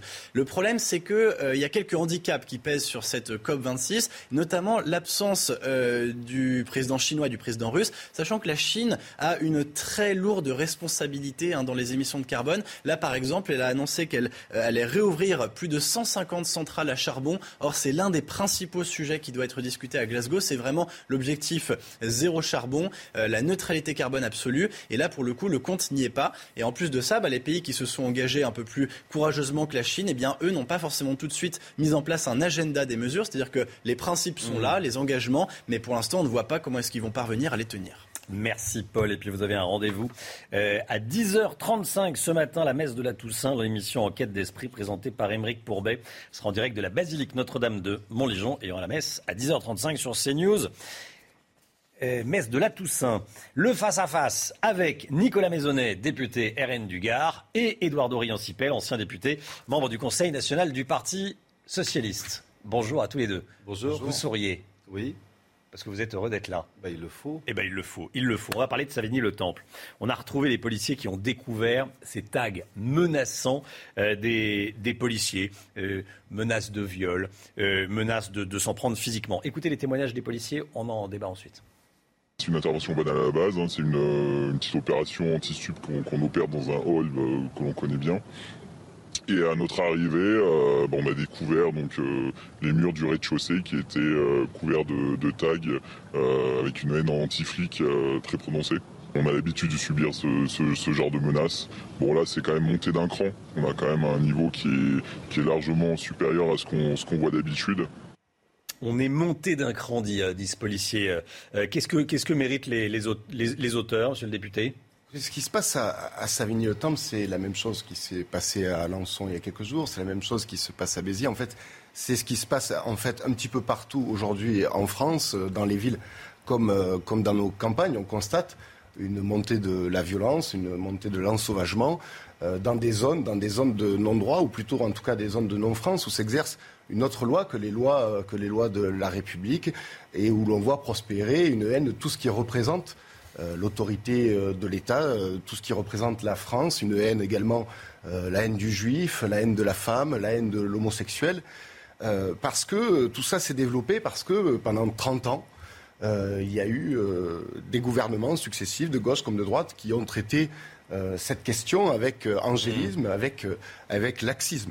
Et nous, nous disons aujourd'hui au Rassemblement national qu'il faut rompre avec, euh, avec ce, discours de laxisme. Il est inacceptable aujourd'hui que des policiers soient... Rompre avec le discours, je crois que tout le monde, enfin, beaucoup de gens sont d'accord, il n'y a pas que le RN, voilà. Mais après, qu'est-ce qu'on fait là pour les gens qui habitent dans cet immeuble? Édouard Dorian-Sipel. D'abord, je veux apporter tout mon soutien aux policiers euh, euh, de Savigny-le-Temple, mm. de Seine-et-Marne, qui est mon département d'élection, et bien sûr à tous les policiers de France. c'est intolérable. Euh, et il faut que la justice frappe très fort, avec une très grande fermeté, face à ces délinquants. À quoi avons-nous affaire? À des organisations criminelles, à des trafiquants de drogue dans les quartiers, à des gens qui menacent et qui ne se contentent pas de menacer. On a affaire à des gens dont on voit toutes les semaines qui ne reculent devant aucune limite pour frapper les forces de l'ordre. L'État doit assumer le rapport de force face le, le aux délinquants. change au Parti socialiste. hein. Mais c'est une blague. Alors vous allez me dire c'est une blague, pas du Bien tout. sûr que c'est euh, une blague. Vous disiez ça à l'époque du ministre de l'Intérieur, Manuel Valls, qui, rigolait face à la délinquance. Vous avez vu comment il vous est disiez, traité au Parti vous disiez tous, peu importe. C'était un, peu ministre de, importe. c'était un ministre de l'Intérieur qui était ferme. Mm. S'il y a une chose sur laquelle on a reconnu euh, le ministre de l'Intérieur, Manuel Valls, c'était sa fermeté, parfois même un peu trop. Donc, pardon, cessons les caricatures. La gauche n'a jamais tergiversé avec la sécurité et la défense des Français. Là, la situation, elle est grave. Nous avons affaire à des organisations criminelles, avec des comportements mafieux qui s'approprient des territoires. La justice doit assumer le ra- rapport de force et frapper très fort. Et je veux signaler que ce ne sont pas des tags. Les tags, ce sont des signatures artistiques, ce sont des inscriptions et des menaces en bonne et due forme. On voit ces gens aujourd'hui qui ne s'arrêtent pas à la menace. Ils passent à l'acte. Donc il faut simplement arrêter de faire du blabla et passer à l'action ferme, forte, enquêter, trouver les responsables et frapper très fort avec la justice et que les applications, euh, je crois, je l'espère, de la justice soient des peines de prison. On expulse les familles de, de délinquants, les, de, des HLM, parce que c'est souvent dans des HLM, hein, les familles de délinquants, euh, de trafiquants de drogue. Non, mais il faut arrêter, je crois, avec les solutions euh, euh, démagogiques qui n'ont je rien à voir avec la lutte contre la délinquance. très simple, On hein, a c'est- affaire, pas si c'est démagogique, on a hein. affaire à des trafiquants de drogue extrêmement structurés qui ont accès à la violence. Ce sont des organisations qui disposent de millions d'euros. Ils savent euh, être organisés. On n'a pas affaire à des amateurs, donc il faut frapper très fort. Les services de police et de lutte contre les stupes savent travailler. Il faut leur donner plus de moyens. Et je crois qu'il faut se donner maintenant des objectifs stratégiques pour ne pas permettre que ce type de menace se euh, euh, propage dans le pays. Il faut qu'ils comprennent que l'État sera là et qu'à chaque fois il sera ferme. Monsieur le député euh, RN Dugard, euh, une proposition concrète, l'expulsion des familles de délinquants, parce qu'effectivement, on ne tape pas les, les- les- les grands trafiquants, mais, mais on sait que si on s'engage dans, dans le trafic de drogue, on a 13, 14, 15 ans, bah, on engage toute sa famille derrière soi, et on, peut, et on peut perdre son HLM. Ça peut faire réfléchir certains, ou pas, peut-être pas. hein. Euh, Je voudrais d'abord réagir à ce qui vient d'être Mmh. d'être dit. Quand même, je vois qu'aujourd'hui, M. Rian Sipel a un discours extrêmement ferme. J'ai Mais toujours il a- été ferme, il a c'est vous oublié qui que- n'avez pas il a écouté dans le oublié, passé, il a je suis oublié, pardon, excusez-moi, je vous ai laissé parler. Oui, Très bien. Euh, vous- mais vous avez- manifestement, vous n'écoutez pas Non, mais- vous n'avez pas écouté. J'ai jamais été. Je vous ai, je vous ai largement un- euh, laissé parler. un- Je, je vous prie d'en faire de même. Vous, mythe avez visiblement oublié que Christiane Taubira a été garde des Sceaux. euh, bah, elle était sous, le- ministre de sous- l'Intérieur. sous le, le quinquennat Non, de François Hollande de et que la réforme pénale, la réforme pénale de Christiane. Taubira a été extrêmement laxiste. Non, mais ils ont des et aujourd'hui, et aujourd'hui, on en paye. Et aujourd'hui, on en paye. Aujourd'hui, on en le paye le prix. Super. Aujourd'hui, on en paye le prix. Je vous rappelle que Christiane Taubira a supprimé les peines planchées. Nous, nous disons qu'il faut rétablir les peines planchées. Il faut que chaque individu qui tire au mortier sur un blague. Policier, il faut que chaque individu qui jette un cocktail Molotov sur un pompier puisse passer par la casse prison, puisse passer devant ça, le hein. juste de façon rapide, de façon efficace. Juste un mot. Je rappelle Voilà. quand même que dans ce pays, les pouvoirs sont séparés. hein. Euh, euh, L'exécutif n'est pas le judiciaire. Donc le juge, il est libre indépendant. Heureusement, ce que l'extrême droite nationaliste que vous représentez a souvent du mal à comprendre dans ce pays. Pardon, la ministre de la Justice fait son pays et fixe des lignes partie, en matière de politique judiciaire, mais ce sont les juges qui jugent.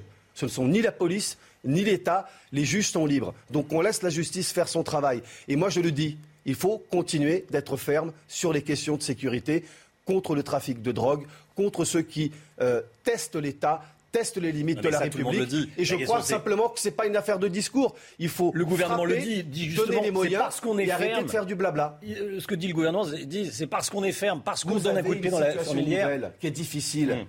Avant de parler des trafiquants, constatez qu'il y a une très grande consommation de stupéfiants dans notre pays. Il y a une demande. Et donc, il, y a une très large, il y a de gros trafics euh, de drogue. Je connais bien les services de lutte contre la drogue. L'OFAS lutte de manière très efficace contre euh, le trafic de stupéfiants dans notre pays à tous les, toutes les- à tous les niveaux. Je pense qu'il faut renforcer les On s'est moyens de laissé euh, renseignement. dépasser. Renseignement- qu'on s'est laissé dépasser par ces sujets Bah, je qu'on s'est laissé C'est-à-dire que euh, tiens, on va regarder ce qui s'est passé. Regardez, C'est par le un trafic problème de drogue. structurel pour toutes les sociétés modernes. On va regarder ce qui s'est passé à Hoffmont. Hoffmont, c'est pas Los Angeles. Hein. Hoffmont, euh, euh, c'est- à côté de Belfort, territoire de Belfort. Voilà comment on traite les policiers. Est-ce qu'on s'est laissé dépasser par la situation Mais bien sûr qu'on laissé. Il y a quelques années, c'était euh, circonscrit à quelques départements. à quelques villes. Il y a une dissémination de la consommation de drogue. Non, mais c'est pas- est-ce que c'est que la consommation de Non, drogue Écoutez, Alençon, si, franchement. c'est lié à la consommation, c'est lié à l'organisation de ce trafic. Il est beaucoup plus disséminé sur le territoire. C'est plus simplement une affaire des grandes métropoles. Il est dans les villes moyennes comme à Alençon. Et nous avons Monsieur face à des gens qui sont très durs sur le trafic. C'est une affaire d'impunité dans laquelle vous avez, vous, votre mouvement politique, une part de responsabilité. Nous nous disons au Rassemblement national qu'il faut être aux côtés des policiers, les réarmer moralement, matériellement et juridiquement. Juridiquement, ça veut dire quoi? Ça veut dire qu'il faut également euh, leur accorder la présomption de légitime défense. Un policier doit pouvoir se défendre, doit pouvoir sortir son arme et être présumé Vous inquiétez innocent. pas qu'ils le font, hein. Mais euh, tirer sur Et des vous avez évoqué, et vous avez, et sur vous des avez évoqué, laissez-moi euh, parler, euh, monsieur Rios-Pen, avec ne des motos dans la rue, c'est pas la, la parole, je connais ces techniques. Euh, Vous euh, nous avons savez ce que évoqué, débat, nous avons évoqué débat. effectivement le cas des mineurs. Si m- monsieur Rian Sipel euh, a, Un cette, face à face, a- a hein, désolé, a monsieur, cette hein. volonté, à cette volonté de fermeté, il sera d'accord pour qu'on l'on puisse également sanctionner les familles de ces mineurs, comme le propose Marine Le Pen, à savoir des sanctions sur le logement social, mais également Mais vous des tapez sanctions toujours les plus sur faibles et les prestations innocents. sociales. Voilà. C'est la responsabilité. cible, ce sont les plus faibles des parents. et les innocents. Alors le RM, j'en sais rien. En tout cas, les offices HLM, quand ils expulsent, c'est pas mais des pardon, innocents. J'ai appartenu à une majorité. La gauche a Non, mais vous gouverné dites, dans ce. Non, non, mais sur les attendez, je de leçons à Sur le RN, de j'en sais rien. Les Moi, offices solutions HLM. de bisounours. Et les, et les les- offices HLM, quand ils expulsent, excusez-moi, monsieur Édouard Dorian-Sipel, quand ils expulsent, ce ne sont pas des innocents. C'est- à la suite d'un long processus. Vous me parlez de gens Voilà. qui ont vous dites, on tape de sur les, on Non, tape vous me parlez les- des familles. Si vous me parlez de gens qui sont responsables du trafic dans les. HLM, bien entendu, on va que la pas excuser juste le délinquant, voilà, veux dire, on on, fait va pas frapper on la famille. Enfin, un parent n'est pas toujours responsable de ce que font leurs enfants, surtout quand ils sont majeurs. hein. Pardon. Et le problème du trafic, mineurs. le problème du trafic dans les quartiers, c'est pas les pauvres mineurs qui sont euh, manipulés, instrumentalisés, qui tombent sur ce chemin-là. C'est les gros bonnets qu'il faut, faut, taper. Ce sont les responsables au plus haut niveau. Pour ça, il faut du renseignement. Pour ça, il faut un travail fin. Pour ça, il faut des moyens pour la police. Pour, là, pour ça, il faut aussi que l'État soit ferme et qu'il passe un message clair aux organisations criminelles. Mais arrêtez avec euh, aujourd'hui tout ce vaste discours selon lequel la gauche a été laxiste. Elle a fait son travail. Moi, je vous dis, hein, je suis laxiste pas comme au Front National. Permettez à votre tour 7% que je parle. dans les sondages. Hein, nous, on n'est pas les- comme Madame Le Pen. les on n'est pas les Don Quichotte de la sécurité qui se battent contre des moulins. On attaque le trafic de drogue et on le montre clairement. Et là-dessus, la France doit être rassemblée. Pas de fausses polémiques. Dans les sujets euh, sécurité, il y a aussi ces commerçants hein, qui doivent faire, euh, qui doivent faire la police à, à Paris. On va, on va regarder les, les images. Euh, un, un- un commerçant qui doit se battre avec un, un consommateur de crack. Voilà comment ça se passe dans le nord de, de, de- de Paris, quartier de, de la Villette, des consommateurs de crack et des commerçants qui en ont ras la casquette. Le mot est faible. Reportage évidemment ce matin sur CNews. Bon, euh, un commentaire, Edouard Dossi. On ne peut que les comprendre. Et d'ailleurs, je pense qu'ils n'ont pas à intervenir pour préserver leur sécurité. Il y a un vrai problème réel. Aujourd'hui, euh, à Paris, avec la situation du, du crack, c'est une situation nouvelle qui demande des moyens nouveaux. Vous avez bien vu depuis euh, quelques semaines, depuis des mois, l'État, la mairie de Paris se renvoyer la balle, etc. Ouais, la maire de Paris n'arrivait pas à se faire entendre, etc. Il faut là que tout le monde travaille main dans la main. On ne peut pas laisser cette situation La maire de Paris n'arrivait pas à se faire entendre. Elle n'arrivait pas à se faire entendre de l'État. Elle n'est pas, elle Ah oui, de dispose l'État, pas de la police pour euh, traiter euh, euh, les dealers de crack ou la Ah, on sécurité. l'a pas Paris ne voulait entendu, pas de police euh, armée. on Elle a l'a fait pas ce qu'elle a entendu pu. très très fort. Elle aussi. Elle a fait ce qu'elle a pu. Et pardon, la police est la responsabilité de l'État. Ça, c'est vrai. Non, mais Bah effectivement. oui, c'est vrai. Bah oui, oui, je oui, dis de sûr. temps en temps des vérités. de- c'est mieux en politique, n'est-ce pas? Effectivement, vaut mieux. Euh, monsieur le député. Effectivement, c'est une situation qui, qui, qui commence quand même à durer. hein. Il y a eu la colline du crack, il y a eu, Mm. il y a eu Port de la Chapelle. Bon, aujourd'hui, c'est c'est dans le 19e. Bon, on, voit, on, on voit que c'est une situation qui s'enquiste parce qu'il euh, il n'y a toujours pas de volonté politique. Qu'est-ce qu'on fait en matière de renseignement pour traquer ces réseaux? Euh, Quelle volonté politique on, on a pour, euh, pour mettre sous les verrous ces trafiquants de drogue? Maintenant, il, il est vrai que C'est la responsabilité de l'État, mais il faut, s'il y, a- il y a parfois des maires qui tapent un peu plus fort euh, du poing sur la C'est table. la que d'autres. responsabilité du gouvernement. Maintenant, il y a une autre question qui se pose, qui, se- qui se pose sur, la, sur la question du crack, mais qui était aussi une question qu'on aurait pu se poser euh, sur l'insécurité grimpante dans les quartiers. C'est la question euh, de l'immigration.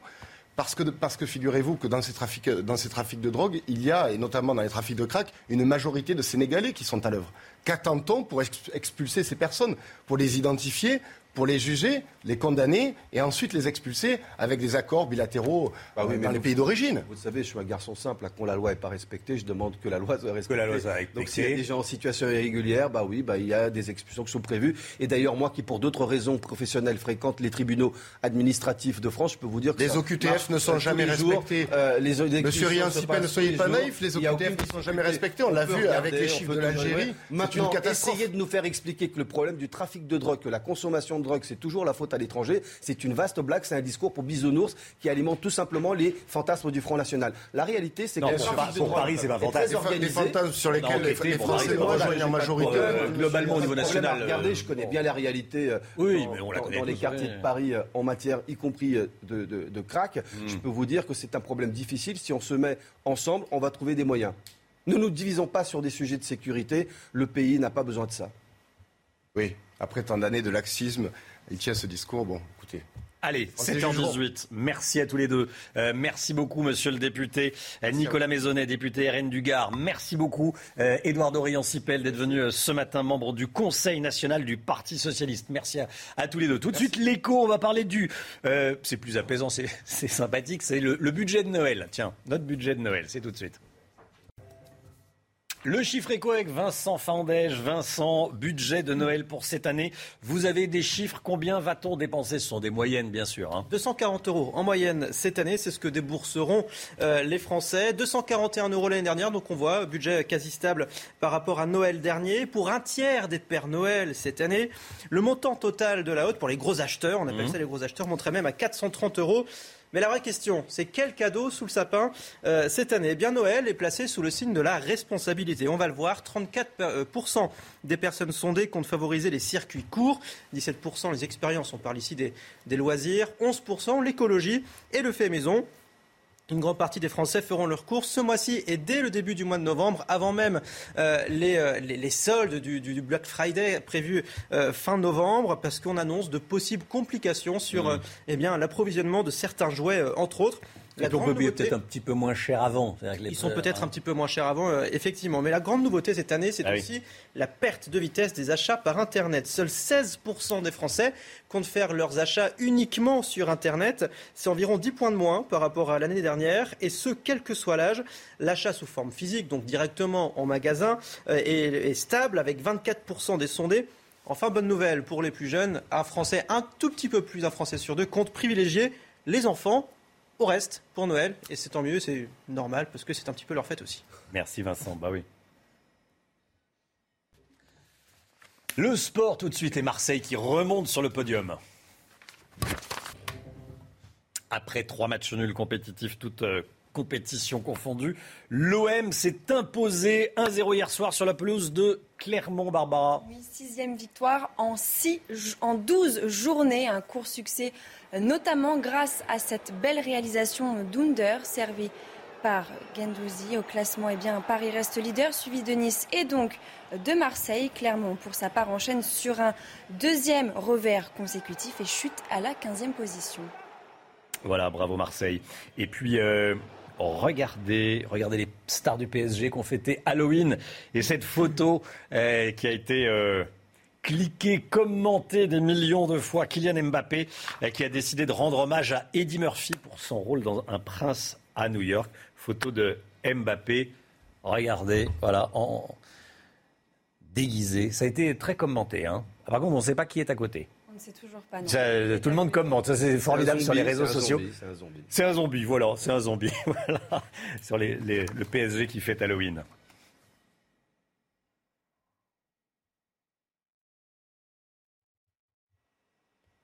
Allez, 7h22, restez bien avec nous euh, sur CNews. On sera euh, à 7h30 aux côtés euh, des policiers. Les policiers qui euh, sont menacés à Savigny-le-Temple, des policiers qui racontent témoignages. CNews, ça sera dès le début du journal de, de 7h30. Et puis, on va parler également de la météo. Attention, il va faire un petit peu plus frais à partir d'aujourd'hui. Ça sera avec Alexandra Blanc. Restez bien sur CNews, à tout de suite.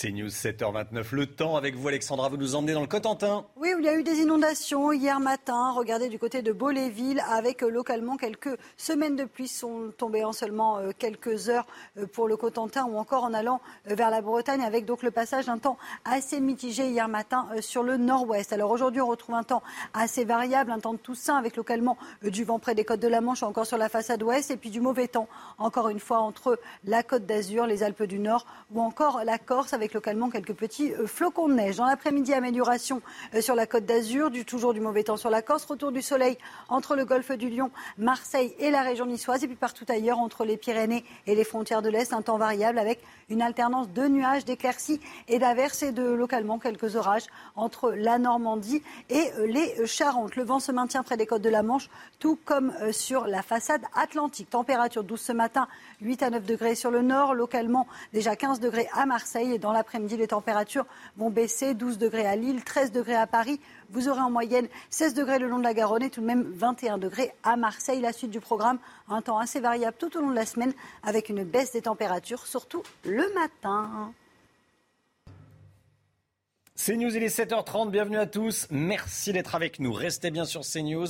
À 7h50, on reviendra sur ce qui s'est passé à Savigny-le-Temple. Des tags promettant des sommes d'argent pour le meurtre ou le viol de policiers. Ce lieu en Seine-et-Marne est connu pour être un point de deal important. À 7h50, on sera avec Stanislas Godon, délégué général Alliance Police nationale. Et puis dans quelques secondes, reportage et témoignages. Ce matin, Jérôme Béglé, bonjour Jérôme, vous nous parlerez de Yannick Jadot qui veut interdire la chasse le week-end et pendant les vacances scolaires. Ça fait beaucoup réagir, bien sûr, on verra ça avec vous. Et puis on va vous parler des Rolling Stones qui fêtent les 40 ans de Start Me Up avec un nouveau clip. Ils ont embauché des, des robots chiens danseur. Voilà, Start Me Up, dansé par des robots chiens. On va vous montrer ça dans un instant. Tout d'abord, ce sujet qui vous fait évidemment beaucoup réagir, des grosses sommes d'argent promises pour tuer ou violer des, policiers. Euh, c'est l'indignation générale. Les inscriptions ont été découvertes ce week-end dans un hall d'immeuble de Savigny-le-Temple. Le lieu est connu pour être donc un point de deal. Regardez, Léo Millancourt, Reda Rabbit. Trois jours après la découverte de ces tags, les policiers ayant constaté ces inscriptions témoignent. C'est une intervention bonne à la base, hein. c'est une, petite opération anti-stup qu'on opère dans un hall euh, qu'on connaît bien.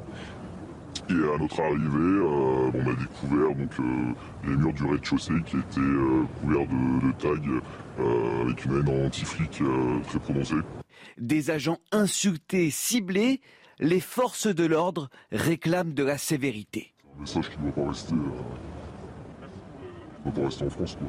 La République, mais c'est la République. Euh, c'est impossible d'avoir de ce genre de propos euh, envers la police aujourd'hui.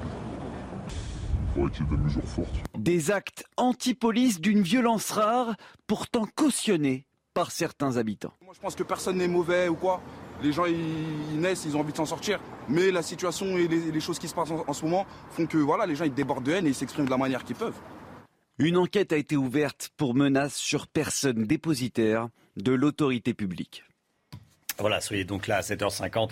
Stanislas Godon du syndicat de police Alliance sera avec nous. La politique anti-automobiliste de la ville de Paris et le ras-le-bol des commerçants. Ils estiment que la limitation de vitesse à 30 km heure les empêche encore un petit peu plus de travailler. Les clients qui se déplacent en voiture sont forcément moins nombreux. Il y a des commerces qui ferment en centre-ville. Les chiffres d'affaires sont en baisse. Les commerçants parisiens en veulent à la maire de Paris. Écoutez. Ça se passe mal, elle a foutu la merde. Les livreurs, ils peuvent pas livrer, ils se prennent des PV, ils n'ont pas le temps de se poser. Euh, ça va mal partout dans Paris. Je veux bien qu'il y ait moins de voitures, mais je crois que ça a été mal organisé tout ça, parce qu'on est les premiers à en pâtir. Parce qu'avant, on travaillait beaucoup plus, les gens pouvaient s'arrêter en passant. Voilà, et on sera avec un avocat euh, spécialiste de ces questions à 8h30. Soyez là si vous le pouvez. Euh, plus que quelques heures pour trouver un accord sur la pêche avec Londres avant que Paris ne mette ses menaces à exécution, Barbara. La hein. France veut fermer ses ports aux bateaux britanniques dès demain si le Royaume-Uni eh bien, ne délivre pas plus de licences aux pêcheurs français. Emmanuel Macron s'est entretenu avec Boris Johnson. Écoutez. Ce que nous avons acté avec le Premier ministre Johnson, c'est que nous allions faire une proposition de méthode. Qu'est-ce qu'on peut, à très court terme, régler comme preuve de bonne volonté réciproque, Et ensuite, qu'est-ce qu'on va mettre peut-être plusieurs semaines à régler pour pouvoir avancer? Nous avons remis aux équipes du président, du Premier ministre Johnson, pardon, un document actant de cette méthode. Maintenant, la balle est dans leur camp. Si les Britanniques ne font aucun mouvement de manière évidente, les mesures qui sont prévues à partir du 2 novembre devront se mettre en place. Voilà, plus que quelques heures pour euh, trouver un accord. Regardez cette table basse. Elle est un petit peu particulière. On vous la montre depuis le début de la, matinale. Elle est magnifique. Ça fait table basse et ensuite ça fait bureau avec un ordinateur qui sort. C'est euh, c'est la table qui a, enfin c'est l'objet qui a remporté hier le concours Lépine. C'est la table du télétravail. Alors on ne sait pas combien elle coûte, elle n'est pas fabriquée à grande échelle forcément. On peut prendre un apéro, euh, un petit verre ou mettre ses pieds dessus pour regarder la télé. Euh, Jérôme Béglé, vous Ah, verriez ça dans votre salon. Ah ouais, mal, hein non, non, je trouve ça très bien. Pour des petits appartements, donc beaucoup de gens dans les grandes villes, c'est des deux en un. Bah voilà, quand on, a, quand, quand on a un petit appartement, ce qui est effectivement le cas de beaucoup de monde dans les, dans les, dans les, dans les grandes villes, comme vous dites. Alors ça existait avec la table qui fait table basse et qui monte, ça fait table pour dîner. Là, c'est la table de, de télétravail. Ça doit coûter euh, cher. hein. On parlait du, du budget de Noël de 240 euros avec vous, Vincent Fandège, il y a quelques Il est instants. au moins doublé. Ah bah, Au moins. à mon avis, vous pouvez le multiplier. Est livré avec, ça c'est la grande question. À mon avis, vous pouvez le multiplier par 10. hein. Ça doit coûter au moins, oui, 2500, 3000 euros, je pense. Ça, ça doit être cher. Mais bon, c'est beau. Euh, si vous êtes euh, disponible à 10h35, regardez CNews. euh, vous pourrez suivre la messe de la Toussaint, l'émission Enquête d'esprit présentée par Émeric Pourbet, sera en direct de la basilique Notre-Dame de Montligeon dans l'Orne à 10h35 sur CNews. Édito politique avec vous, Jérôme Béglé. Yannick Jadot a proposé que la chasse soit interdite les week-ends et pendant les vacances scolaires. Immédiatement, une polémique est née. Preuve que le lobby de la chasse est toujours aussi vif, aussi puissant, Jérôme? Ah, le lobby de la chasse. Voilà un des fantasmes les plus récurrents de la Ve République. Mieux que les francs-maçons, les homosexuels, les pro-nucléaires ou les bretons, il y aurait en France une amicale de la chasse douée de pouvoirs mystérieux et décisifs qui ferait les présidents et défraient les majorités. On lui prête d'avoir eu la peau de Nicolas Hulot qui démissionna le 28 août 2018 le ministre de la Transition écologiste, aurait fort peu apprécié la présence de Thierry Coste, le, lobby- le lobbyiste en chef de la chasse, lors d'une réunion à l'Élysée sur euh, la euh, réforme de ce loisir. Dans son livre Noël à Chambord, la journaliste Émilie Lanaise avait raconté comment Macron avait noué en décembre 2017, juste un mois après le début du mouvement des Gilets jaunes, un pacte secret avec les chasseurs, s'engageant à ne pas bouleverser le cadre actuel de la réglementation et de leurs pratiques, en échange d'un soutien politique à l'heure où commençait à monter la fronde dans le pays. Vrai ou faux en tout cas, pour la première fois depuis près d'un demi-siècle, un président de la République avait participé à un tableau de chasse dans le domaine public de Chambord. Et un témoin de la scène avait pris le soin de préciser que le chef de l'État avait salué la contribution de la chasse à la nature. Bon, un soutien qui ne manque pas d'intérêt quand on sait que la chasse est aujourd'hui le troisième loisir, activité de loisir des Français, avec 5 millions de porteurs de permis. On estime entre 1,1 et 1,2 le nombre de chasseurs réguliers. La grande question qui revient à chaque élection présidentielle est de savoir si les chasseurs ont une identité de vue politique, qu'ils habitent euh, euh, dans la région parisienne, dans la Somme, dans le Perche ou dans le Massif central. Alors, Jérôme, euh, est-ce qu'on peut esquisser euh, la couleur politique des, des chasseurs En clair, ils sont de droite ou de gauche, les chasseurs en France? Alors, il n'existe pas de réponse toute faite à cette question parce que le vote chasseur n'est pas facile à débusquer. En 2002, Jean Saint-Josse, qui était candidat chasse, pêche, nature et tradition, avait obtenu 4,23% des voix. Un point de moins que Noël Mamère, qui était le candidat à l'époque écologiste. Mais euh, depuis, les chasseurs n'ont plus présenté de candidat. Alors en 2013, il y a eu une étude très approfondie de l'IFOP qui relevait que l'électorat chasseur n'était pas, je cite, homogène, loin s'en faut, mais penche nettement plus à droite, 54%, que le corps électoral français. Et que les chasseurs présentaient, je cite encore, un survote très significatif en faveur de l'extrême droite. Marine Le Pen aurait recueilli en 2012 25% chez les, chasseurs, 25% chez les chasseurs, contre 18% chez l'ensemble des Français. Il faut dire qu'à droite, des personnalités politiques de premier plan n'hésitent pas à affirmer leur passion pour la chasse. Pierre Charon, Éric Ciotti, François Barouin, François Fillon ou Christian Jacob chassent et n'en font pas mystère. À gauche, on est discret, beaucoup plus discret sur ce sujet. Et chez les écologistes, on n'hésite pas à faire des chasseurs des destructeurs de la nature, du, du biotope et de la diversité animale, oubliant un peu vite que la régulation des espèces des espèces endémiques comme le sanglier ou le lièvre, par exemple, est une préoccupation constante des hommes à travers les âges, et que les chasseurs respectent forcément une nature puisqu'ils en sont tributaires. Mon petit doigt me dit que dans les semaines qui viennent, ils feront l'objet de toutes les attentions. Faire un clin d'œil aux chasseurs, c'est aussi mettre dans- se mettre dans la poche des élus ruraux. Macron, Le Pen, Zemmour, Hidalgo et le prochain candidat de- des Républicains en auront fortement besoin. D'ordinaire discret, les chasseurs ne veulent pas qu'un de leurs détracteurs accède à l'Élysée et ils feront tout pour être entendus. Et votre petit doigt est souvent bien informé. Donc on va parler aux chasseurs dans les, dans les jours qui viennent. hein. En tout cas, on ne va pas bouleverser, en dépit euh, de Mm. certaines volontés d'élus, d'associations et de certaines lois européennes, le cadre actuel de la chasse, avec une petite exception pour la chasse à cours qui fait l'objet de mille et un débats, peut-être de la chasse à la glu ou de chasse à des oiseaux rares. c'est souvent caricaturé la chasse, alors que euh, la chasse, c'est c'est, euh, des gens qui vont se promener dans la, dans la nature et qui vont effectivement euh, tuer des animaux, mais il faut réguler. Voilà, faut- bon. Et l'interdire le week-end et pendant les vacances, c'est l'interdire tout simplement. Les chasseurs Oui. travaillent et ils ne chassent que le week-end. C'est presque un petit peu hypocrite parce qu'en fait, soit on l'interdit, soit on l'interdit Voilà. pas, mais l'interdire le week-end et le, euh, enfin pendant les vacances euh, scolaires, oui. Merci beaucoup, euh, merci beaucoup, Jérôme Béglé. Allez, l'écho tout de suite, Vincent Farandège.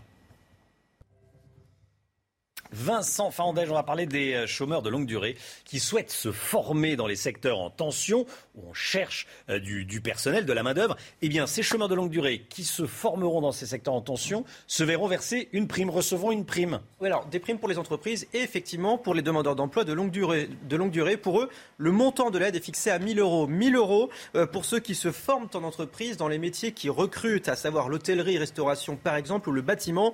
Une aide qui sera versée en deux temps. La première partie, 500 euros au début de la formation, l'autre partie à la fin de cette période. Le but, évidemment, c'est de faciliter l'insertion des quelques 3 millions de demandeurs d'emploi de longue durée inscrits au chômage donc depuis au moins un an mais aussi euh, de répondre au manque de main-d'œuvre dans certains secteurs. Je l'ai dit, euh, le bâtiment, l'hôtellerie-restauration, on entend de plus en plus de chefs d'entreprise qui cherchent euh, de la main-d'œuvre, mais qui ne trouvent pas preneur. Alors, justement, les entreprises, elles aussi auront une prime. Hein. 8 000, C'est 8 000 important, euros, ouais. 8 000 euros si elles embauchent euh, en contrat de professionnalisation un demandeur d'emploi de longue durée, une prime valable pour les contrats signés entre aujourd'hui, le 1er novembre, et le 30 juin prochain. Alors attention, cela concerne uniquement les personnes âgées de plus de 30 ans. Pour les plus jeunes, une aide est déjà mise en place dans le cadre de l'opération Un jeune, une solution jusqu'en juin prochain. 5 000 euros pour les mineurs, 8 000 euros pour les majeurs. 7h42, la culture. Tout de suite, on va parler des Rolling Stones. Les Rolling Stones fêtent leurs 40 ans. Et regardez ce qu'ils ont fait pour les 40 ans. Enfin, fêtent leurs 40 ans. Je refais. Les Rolling Stones fêtent les 40 ans du clip Start Me Up. Voilà. Euh, et pour les 40 ans du clip Start Me Up, regardez. Euh, ils ont pris l'ancien clip à gauche.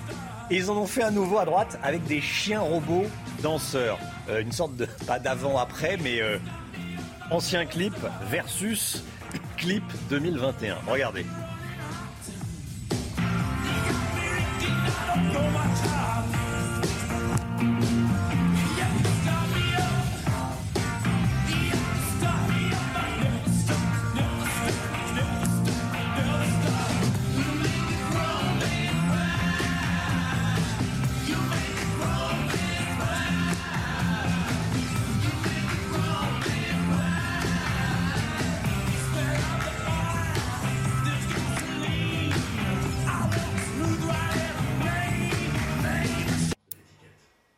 Voilà, on regardait ce qu'on préférait. C'était Mick Jagger euh, par rapport à un robot chien danseur, Jérôme Béglé, il n'y a pas photo. Hein. Certes, mais ça montre quand même que ce groupe sait être à la page, même 40 ans plus tard, avec un clip très inventif qui se complète bien avec le clip de l'époque. C'est vrai. Et, et- et- et- et- et c'est efficace, hein, Start Me Up. hein. Ça, pas ça la donne envie de, de démarrer la journée. hein. On se lève. euh, Un ça un lundi matin de tout bien.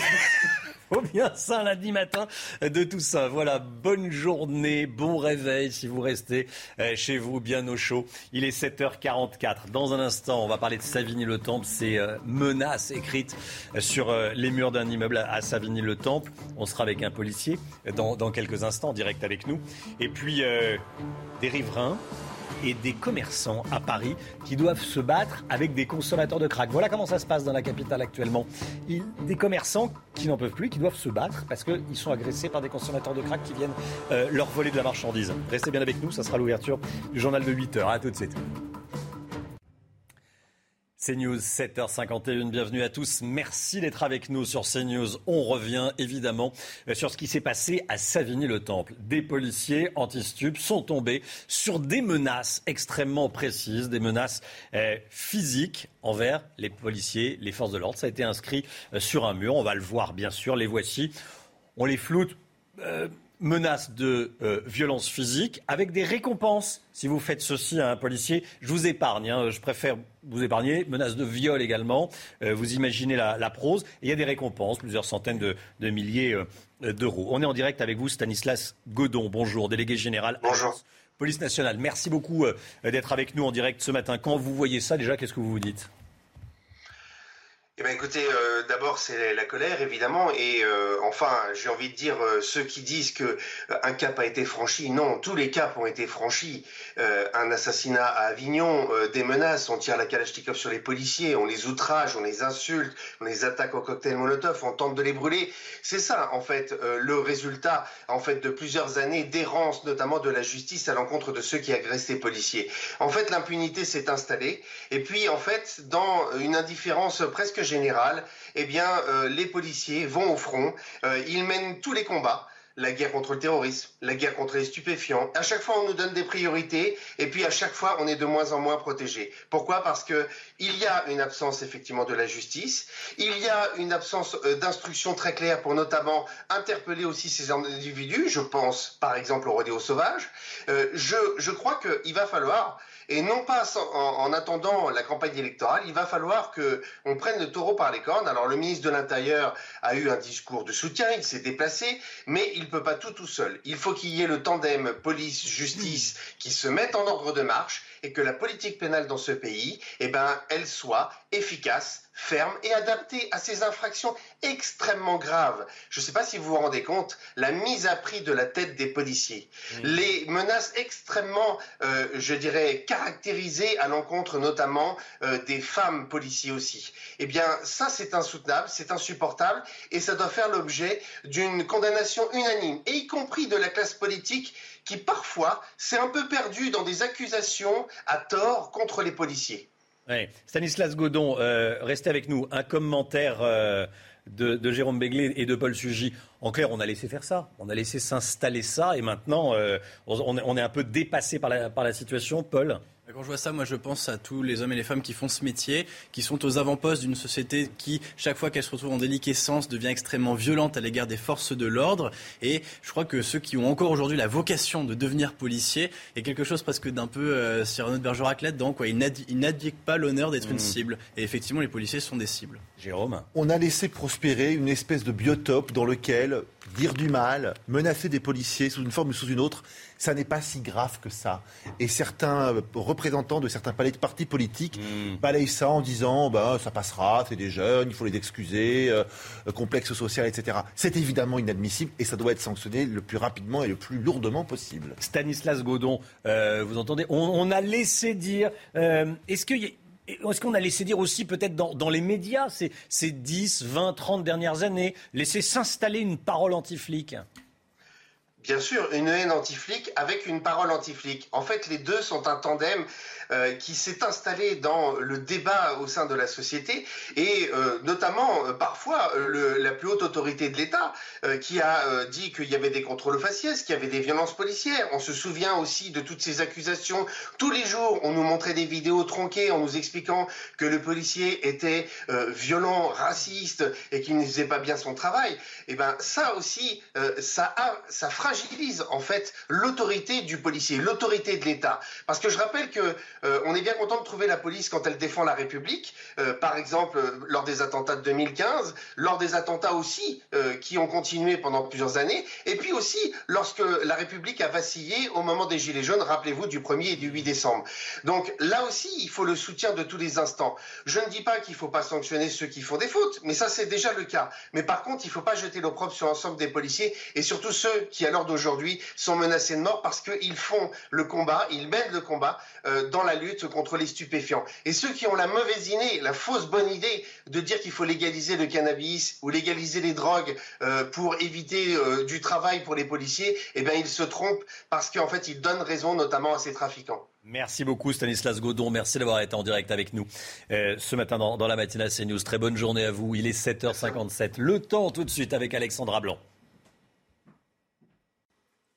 Un vrai temps de Toussaint ce lundi 1er novembre avec un temps assez variable, du vent près des côtes de la Manche et toujours de fortes pluies autour du golfe du Lion, notamment entre la région PACA et les Alpes du Nord. On retrouve donc partout ailleurs un ciel assez mitigé avec une alternance de nuages, d'éclaircies et d'averses. Et vous avez toujours de bonnes rafales de vent entre la façade ouest et euh, la pointe bretonne. Ça remonte également sur la côte d'Opale avec tout de même des rafales de vent de l'ordre de 80 à 90 km par heure. Dans l'après-midi, très peu d'évolution, toujours ce temps assez mitigé. On notera néanmoins l'amélioration, hein, notamment du côté de la région PACA ou encore euh, sur les Alpes du Sud, avec le retour à un temps sec et plutôt ensoleillé entre Marseille et la région niçoise. Et toujours un temps assez variable partout ailleurs, avec des orages entre les Charentes, la Normandie ou encore en allant vers les régions de l'Est, où là le temps va rester bien nuageux aujourd'hui, notamment en Lorraine ou encore en Alsace. Du mauvais temps encore, c'est des températures plutôt douces ce matin grâce aux nuages. C'est très doux, 9 degrés à Paris, 12 degrés pour le Pays Basque, en moyenne 11 degrés à Lyon ou encore à Grenoble. Et dans l'après-midi, ça y est, les températures vont commencer à baisser et ce n'est que le début. 13 degrés à Paris, 12 degrés en moyenne entre Caen et euh, la région lilloise. On retrouvera 16 degrés dans le sud-ouest, 17 degrés à Lyon et tout de même 21 degrés à Marseille ou encore à Ajaccio. La suite du programme, un temps assez variable tout au long de la semaine avec la perturbation que l'on retrouvera demain qui va s'évacuer sur le sud. Un petit peu de neige en montagne. Mercredi et jeudi seront deux journées assez mitigées avec quelques nuages et surtout des températures qui vont baisser et même le retour de quelques gelées matinales. Excellente journée à tous.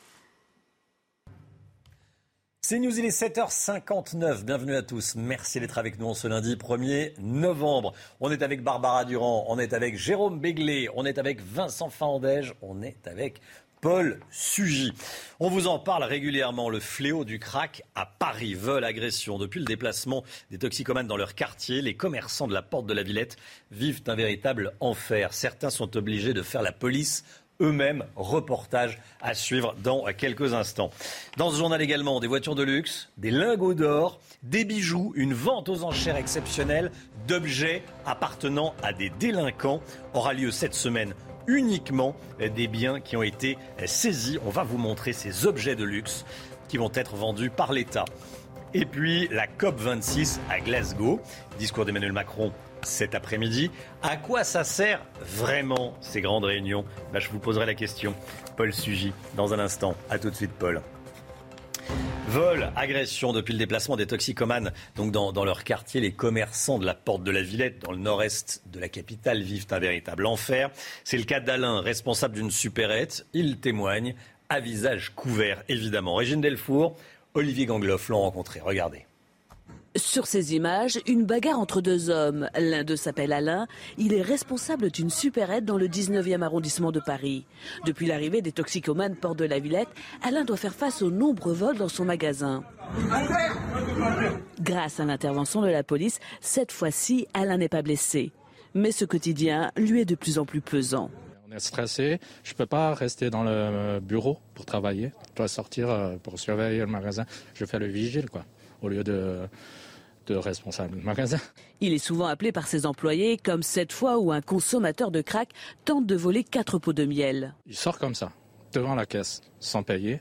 Donc on, bien entendu, on l'arrête et il commence à taper les gens. Heureusement, il y avait un voisin qui était à côté aussi, tous les deux. On a essayé de le maîtriser, mais, vu qu'il était pas normal, il était costaud aussi, il m'a mis par terre. Ces incidents se répercutent sur son chiffre d'affaires. On n'a pas assez de personnel, on était obligé de fermer le magasin pour aller au commissariat porter plainte. Alain a repris ce magasin il y a huit mois et espère que les toxicomanes du square de la Villette vont être très vite mis à l'abri.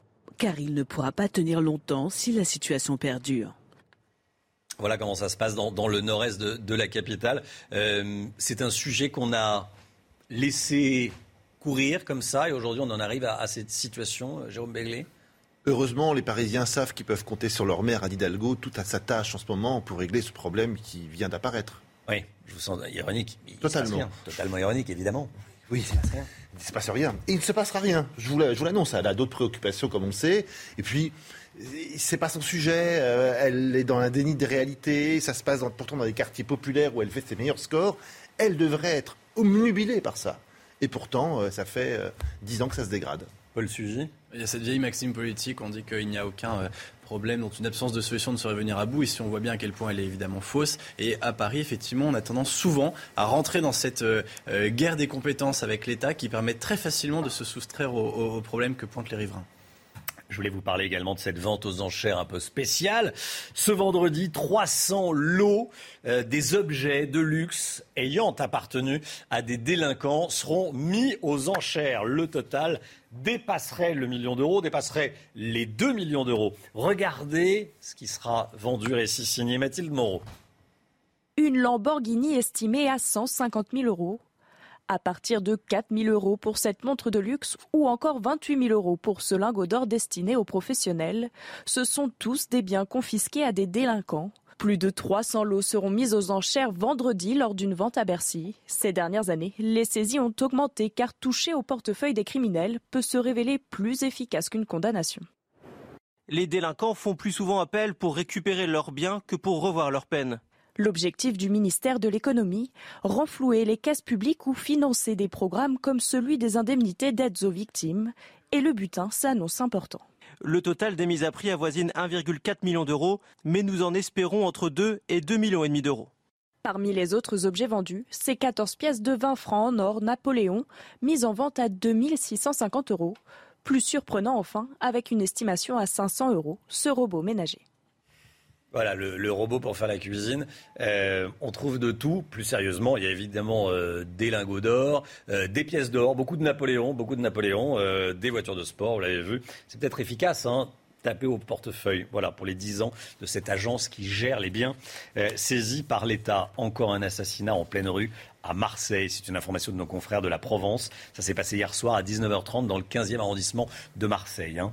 La victime, un jeune homme de 30 ans, a été euh, atteinte de deux balles de 9 mm par un individu qui aurait pris la fuite en scooter. En arrêt cardio-respiratoire à l'arrivée des marins-pompiers, la victime est décédée sur place. Après un G20 décevant, selon le secrétaire général de l'ONU, Antonio Guterres, les deux prochaines semaines seront décisives à Glasgow, où se tient la COP26. À partir d'aujourd'hui, l'enjeu, réduire l'augmentation euh, de la température de la planète. Hein, la, contenir à 1,5%. Paul Sugy, ça sert vraiment à quelque chose, ces euh, grands raouts, ces, ces grandes réceptions oui, je, crois qu'il faut le rappeler parce que ce serait extrêmement tentant de se dire que finalement ça ne sert à rien. C'est un peu mm. la petite rhétorique qui peut monter parfois dans l'extrême gauche radicale euh, où on fait croire que ni les États, ni même en fait l'économie marchande tout d'un bloc n'ont la solution à la crise climatique. Alors si les solutions existent, alors évidemment on, est, on est très loin du compte. Il faut beaucoup, beaucoup de pourparler avec tout ce que ça représente de pénibilité et de longueur. La diplomatie c'est aussi ça. Mais les États savent qu'il existe des solutions. L'économie elle peut être décarbonée. On est en train de euh, trouver de l'innovation pour, euh, par exemple sur le stockage de l'énergie, sur la façon justement de décarboner, de créer des puits de carbone, etc., pour justement résoudre ces problèmes qu'on connaît bien, que les experts du GIEC ont décrit maintenant à longueur de rapport. Mais pour ça, il faut que les États, les grandes puissances économiques mondiales, en fait, toutes hein, euh, se mettent euh, autour de la table et discutent, négocient. Alors il y a le rappel de cet objectif hein, euh, de ne pas dépasser le degré et demi de réchauffement climatique d'ici 2100. C'est très important de le tenir. Et puis il faut aussi être capable de faire plier les mastodontes des rejets carboniques, en particulier la Chine, hein, qui a annoncé qu'elle allait rouvrir plus de 150 centrales à charbon. Évidemment, elle fait figure de mauvais élève. Le problème, c'est qu'en plus, le président chinois n'est pas présent euh, physiquement à Glasgow pour aller euh, euh, défendre les intérêts de son pays. C'est plus facile en étant présent en distanciel. Donc vous voyez quand même qu'il y a besoin de volonté politique sur ces sujets. Merci Paul. Conséquence du Brexit, anglais et français ne trouvent pas d'accord sur la pêche. Il reste plus que quelques heures avant que Paris ne mette à exécution ces menaces, à savoir la fermeture de ces ports, la fermeture des ports français aux pêcheurs britanniques. Pour l'instant, il n'y a pas de, il n'y a pas d'accord, même si Boris Johnson et euh, Emmanuel Macron espèrent une désescalade. Aujourd'hui, c'est la Toussaint. Euh, si cette fête n'a rien de euh, joyeux en France, c'était hier la fête des morts au, au Mexique. Regardez, place Tolsa de Mexico tout le monde se, déguise. C'était le, jour des morts voilà, au, Mexique. En France, eh, messe de la Toussaint aujourd'hui sur CNews. Soyez là, 10h35, enquête d'esprit présentée par Émeric Pourbet en direct de la basilique Notre-Dame de Montligeon dans l'Orne. Il est 8h07. Restez bien sur CNews. Dans un instant, le professeur Eric Combe sera l'invité de Laurence Ferrari. A tout de suite. C'est News, il est 8h14. Bienvenue à tous. Laurence Ferrari, vous recevez ce matin le professeur Éric Combe, infectiologue à l'hôpital parisien de la Pitié-Salpêtrière. Bonjour professeur. Bonjour. Bienvenue dans la matinale de CNews. On va faire avec vous un petit point sur l'épidémie. Tous les indicateurs euh, semblent repartir à la hausse. Euh, le nombre d'hospitalisations, le taux d'incidence qui remonte. Est-ce qu'on est face à une nouvelle vague euh, de ce Covid-19 alors effectivement, les, indicateurs repartent tous à la hausse, hein. il n'y a aucun doute là-dessus. Après, il est un peu tôt encore pour dire qu'on affronte une nouvelle phase épidémique. Euh, je pense qu'il faut attendre les indicateurs de la semaine prochaine et probablement ceux de la semaine suivante pour voir euh, comment les choses vont évoluer. Est-ce que les températures, la baisse des températures, le fait qu'on est plus chez nous, euh, les fenêtres fermées, c'est ça qui peut expliquer cette recrudescence? Ben Évidemment, oui. Euh, c'est exactement ce qui se passe. Euh, on ferme les fenêtres, le virus reste à l'intérieur et il ne s'échappe pas à l'extérieur. Donc vraiment, il faut rappeler l'importance non seulement de respecter les gestes barrières, comme vous savez, mais aussi d'aérer les locaux. C'est absolument fondamental d'ouvrir les fenêtres. On voit que l'Allemagne est très inquiète. La chancelière Merkel met en garde contre une certaine insouciance qui s'est réinstallée. Est-ce qu'on a envie de tourner la page de ce Covid-19 et on fait moins attention? Ah ben oui, clairement, on a tous envie, euh, vous compris j'imagine, euh, et moi aussi, de tourner cette page du Covid-19. Euh, on en a marre. Après, je pense que la phase épidémique, on est en train d'arriver au bout progressivement, enfin, sous réserve qu'on se vaccine, etc. Mais bon, après, on vivra avec ce virus il s'installera parmi nous. C'est-à-dire que si ces indicateurs continuent à la hausse, jamais on en arrivera à la situation qu'on a vécue il y a un an Non, non, non, non, non, parce qu'il y a déjà une grande partie de la population qui a rencontré le virus, une encore plus grande partie qui est vaccinée avec deux doses. Après, il est important de, faire les rappels, je pense. Alors, le 3, vous parlez de la troisième dose, la fameuse troisième dose. Qui doit la faire en priorité? Alors, ben, je pense qu'il faut suivre les recommandations euh, euh, des autorités françaises, hein, notamment vacciner les plus de 65 ans. Il est absolument anormal qu'actuellement, à l'entrée de l'hiver, je crois que les chiffres sont de 17%. Il n'y a que 17% des plus de 65 ans qui ont reçu une troisième injection. Donc ça, c'est absolument anormal. Je pense qu'il faut vraiment mettre le paquet là-dessus, parce que sinon, ils risquent de rentrer dans les hôpitaux cet hiver, puisqu'on sait que la protection conférée par le vaccin diminue avec le temps. Donc il faut absolument la renforcer chez les personnes les plus fragiles, les plus de 65 ans, les personnes également de moins de 65 ans qui ont des comorbidités, c'est-à-dire des pathologies associées qui les mettent à risque de Covid sévère, euh, les hypertendus, euh, les, problèmes cardiaques, les diabètes, l'obésité, euh, notamment toutes ces personnes-là, diabétiques obèses, à mon avis, devraient avoir une troisième injection. Est-ce qu'il faut vacciner les enfants? Les États-Unis ont commencé à vacciner les 3-17 ans, enfin les, très jeunes, les 3-12 ans, pardon. Est-ce qu'il faut faire la même chose dans notre pays? Écoutez, on, pense tous que c'est un peu tôt encore pour dire qu'il faut vacciner les enfants. La priorité, ça doit vraiment être de vacciner les personnes qui ne sont pas vaccinées et les personnes qui ont besoin d'une troisième injection et qui n'ont pas encore eu cette troisième injection. Ça, c'est la priorité. Pour les enfants, on manque encore un peu de recul aussi sur les effets secondaires potentiels, parce que les études chez les enfants ne portent pas non plus sur des dizaines de milliers d'enfants, elles portent sur euh, quelques milliers d'enfants, euh, et donc on, estime que ce n'est pas suffisant. Enfin, comme vous savez, les enfants ne font pas de forme grave, euh, simplement ils ramènent le virus à la maison. voilà, donc si à la maison on est vacciné, bah, ce n'est pas un problème, mais si à la maison on n'est pas vacciné, c'est un gros problème potentiel. Il y a aussi des Covid longs chez les enfants. Est-ce que vous pensez qu'il y a des séquelles particulière chez les enfants ou est-ce que c'est dû à autre chose, le fait qu'il y ait ces Covid longs Alors, chez eux? bah, les Covid longs, euh, il y en a malheureusement euh, décrits euh, un peu dans toutes les tranches d'âge, chez les enfants, mais aussi chez les, adultes jeunes. alors, il y, a, différents types de, choses qui rentrent dans le Covid long. Il y a les séquelles des formes graves de Covid, hein, ça c'est absolument incontestable. il y a peut-être des des formes prolongées de Covid. Ça a été décrit notamment chez les immunodéprimés. et puis enfin, euh, euh, il y a des conséquences psychologiques euh, du Covid avec des pathologies qui s'apparentent à des syndromes de stress post-traumatique, par exemple. Quand on a eu peur de mourir, effectivement, on peut traîner quelque chose. Oui, quand on a eu peur de mourir, surtout en période d'isolement total. Hein. je vous rappelle qu'à une période de l'épidémie, on ne pouvait même pas aller visiter ses proches dans les hôpitaux. Donc ils étaient seuls, et ils étaient seuls confrontés à la mort. Et il s'avère que ça, euh, c'est finalement assez compliqué à gérer. Mais on voit la même chose avec les victimes des attentats euh, qui ont survécu, euh, d'autres choses dans ce genre. Il y a aussi le problème de la vaccination des plus de 80 ans. Il reste environ 14% des, plus de 80 ans qui ne sont pas vaccinés. Comment faire pour, encore une fois, les encourager à se faire vacciner? Ben, Je pense que ça va être très difficile parce que je pense que c'est consciemment qu'ils ont fait choix de ne pas se vacciner. Euh, et j'en discutais l'autre jour avec quelqu'un dans mon ascenseur, vous voyez, et je lui disais, euh, vous vous vaccinez pas, mais, mais le problème, c'est votre rapport à la mort. C'est-à-dire, si vous n'avez pas peur de la mort, et si à la limite, vous signez un certificat comme quoi, bah, si vous attrapez le Covid, euh, vous ne voulez pas être réanimé, vous ne voulez pas emboliser les hôpitaux, vous ne voulez pas prendre la place de, de quelqu'un de jeune dans, dans un hôpital, bah, dans ces cas-là, moi, pourquoi pas, hein, ça, ça ne me dérange pas particulièrement. Mais ce n'est pas le cas, évidemment. Mais malheureusement, je doute que ça soit le cas. Euh, est-ce que, encore une fois, la question des tests, maintenant, euh, le fait qu'ils ne soient plus euh, remboursés depuis la mi-octobre, ça change quelque chose dans la phase de détection du virus? Évidemment, ça, change quelque chose. Hein. Les indications des tests ont changé, donc forcément, l'image que ça donne n'est pas la même que celle qui était le cas quand on pouvait se faire dépister pour un oui ou pour un non, parce qu'on partait en week-end en Afrique du Nord ou ailleurs.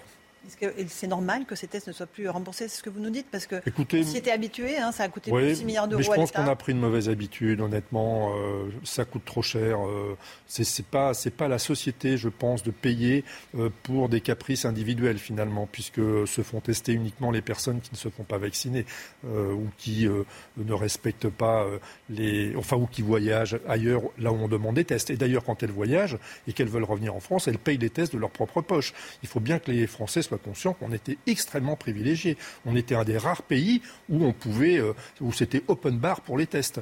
Donc le gouvernement a dit euh, fin de la récréation, après 6 milliards d'euros de dépensés, je pense qu'ils ont des raisons euh, justifiées de le faire. Et il y a aussi un certain nombre de prestations médicales qui ne sont pas remboursées actuellement. Ah bah oui, alors si on part sur ce débat-là, vous avez tout à fait raison. On peut pas, il y a des soins dentaires qui ne sont pas remboursés, des soins ophtalmologiques qui ne sont pas remboursés, des prothèses auditives qui ne sont pas remboursées, et on va rembourser des tests pour des raisons de convenance personnelle oui, vous avez tout à fait raison. Je ne trouve pas ça normal.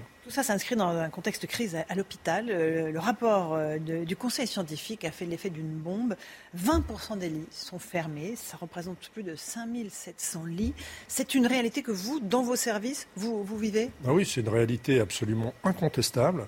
Et j'ai bien peur que le chiffre de 20%, enfin je suis, même quasiment certain que c'est le bon, malheureusement.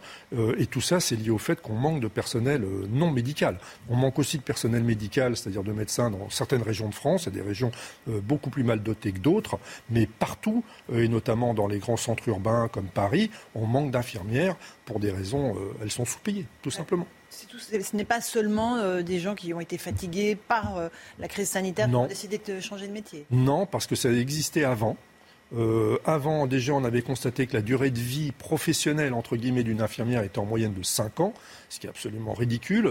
Euh, et donc, il y a un problème. Il faut qu'on s'interroge. Pourquoi on n'arrive pas à fidéliser les infirmières Pourquoi on n'arrive pas à faire en sorte qu'elles continuent ce métier, qui est quand même un beau métier euh, Et ben, je pense que c'est principalement une, question d'évolution de carrière, mais surtout de salaire. Il y a le salaire et le stress au travail aussi. Il y a les deux.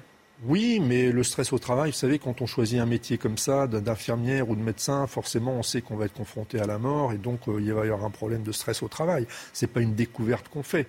Euh, simplement, euh, il faut avoir des salaires décents. C'est aussi simple que ça. Surtout quand on vit en région parisienne, qu'on a des horaires difficiles et un métier encore plus difficile. C'est-à-dire que plus on est éloigné de la capitale, effectivement, plus euh, c'est compliqué de venir travailler euh, dans les hôpitaux. Bah, évidemment, c'est-à-dire il faut bien être consciente que pour ces, femmes qui sont souvent jeunes, elles ont des salaires euh, bas et elles ne peuvent pas vivre autour, autre, elles ne peuvent pas vivre très loin de leur, lieu, de travail parce que les salaires, les loyers en région parisienne sont à des prix prohibitifs. voilà, c'est aussi simple que ça. Autrefois, dans les, à Paris, on pouvait loger les infirmières dans les hôpitaux. voyez? Eh ben maintenant c'est plus possible.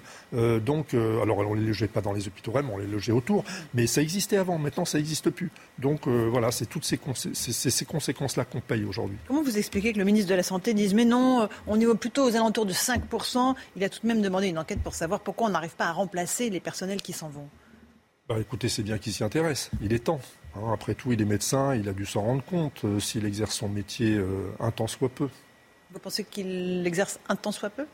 Bah, je pense qu'il l'exerce. Euh, on peut pas, vous savez, on peut pas tout faire dans la vie correctement. On peut pas à la fois faire de la politique et, faire de la médecine au lit du malade. Je pense que c'est difficile, non compatible. il faut un plan Marshall pour euh, les hôpitaux, pour les infirmières, les aides-soignants, pour euh, tout ce personnel. Bah, un plan Marshall, je ne sais pas, mais en tout cas, il faut un 20, plan. 20% des lits fermés, ça. Ah oui, oui. Ah non, mais là, vous voyez, on, est un peu, enfin, c'est une source d'inquiétude quand même. C'est-à-dire qu'on là, on va avoir la conjonction de trois phénomènes cet hiver.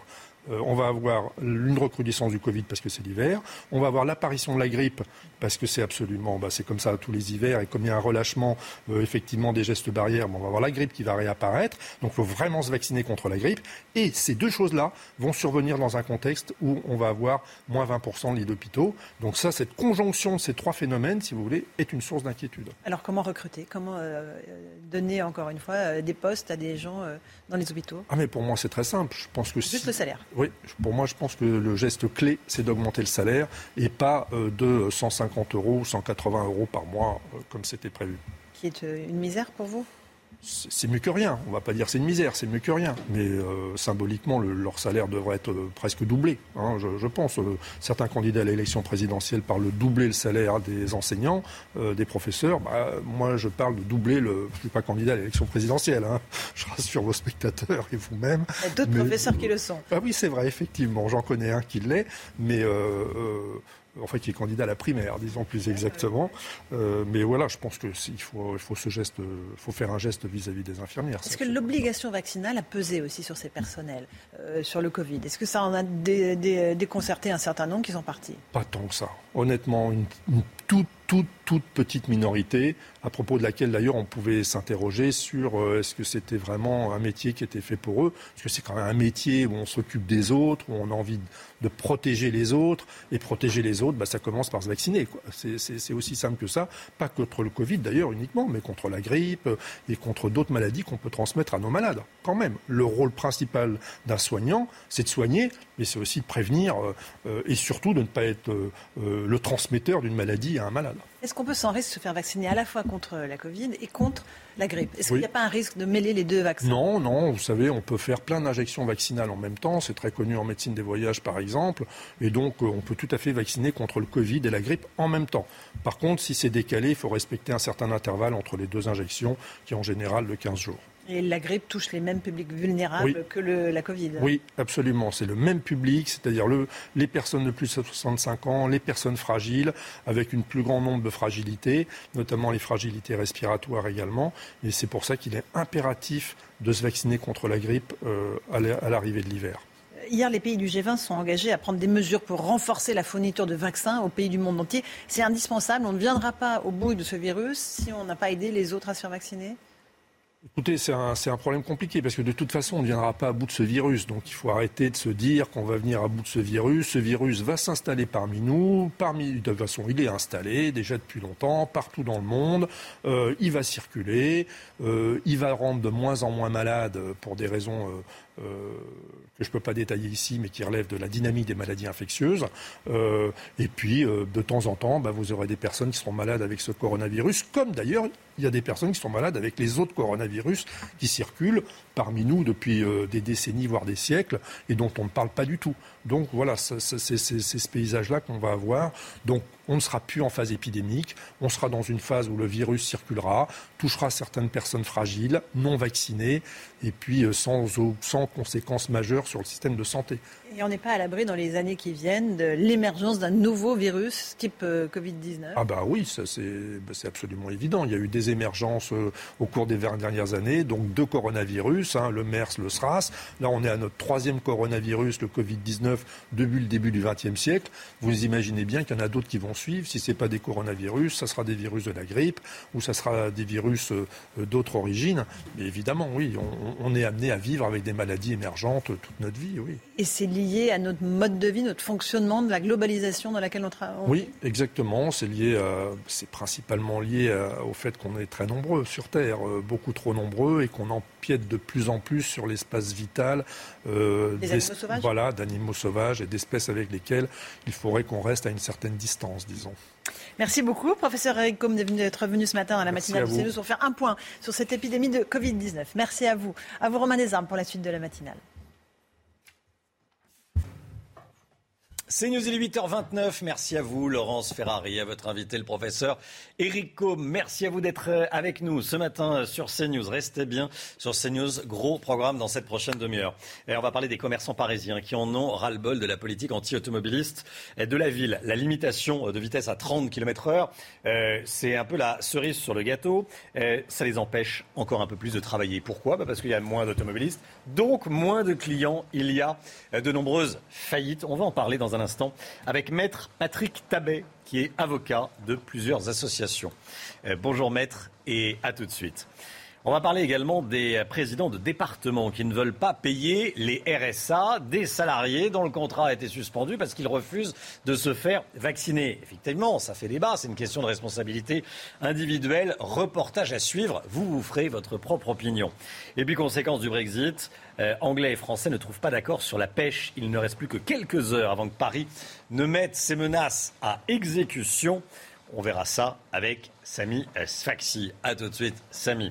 Voilà pour euh, le programme de cette demi-heure euh, qui démarre. Beaucoup euh, d'actualités, beaucoup d'informations. Et j'aimerais tout d'abord qu'on revienne sur ce qui s'est passé à Savigny-le-Temple. on en a beaucoup parlé, des grosses sommes d'argent promises pour tuer ou violer des policiers.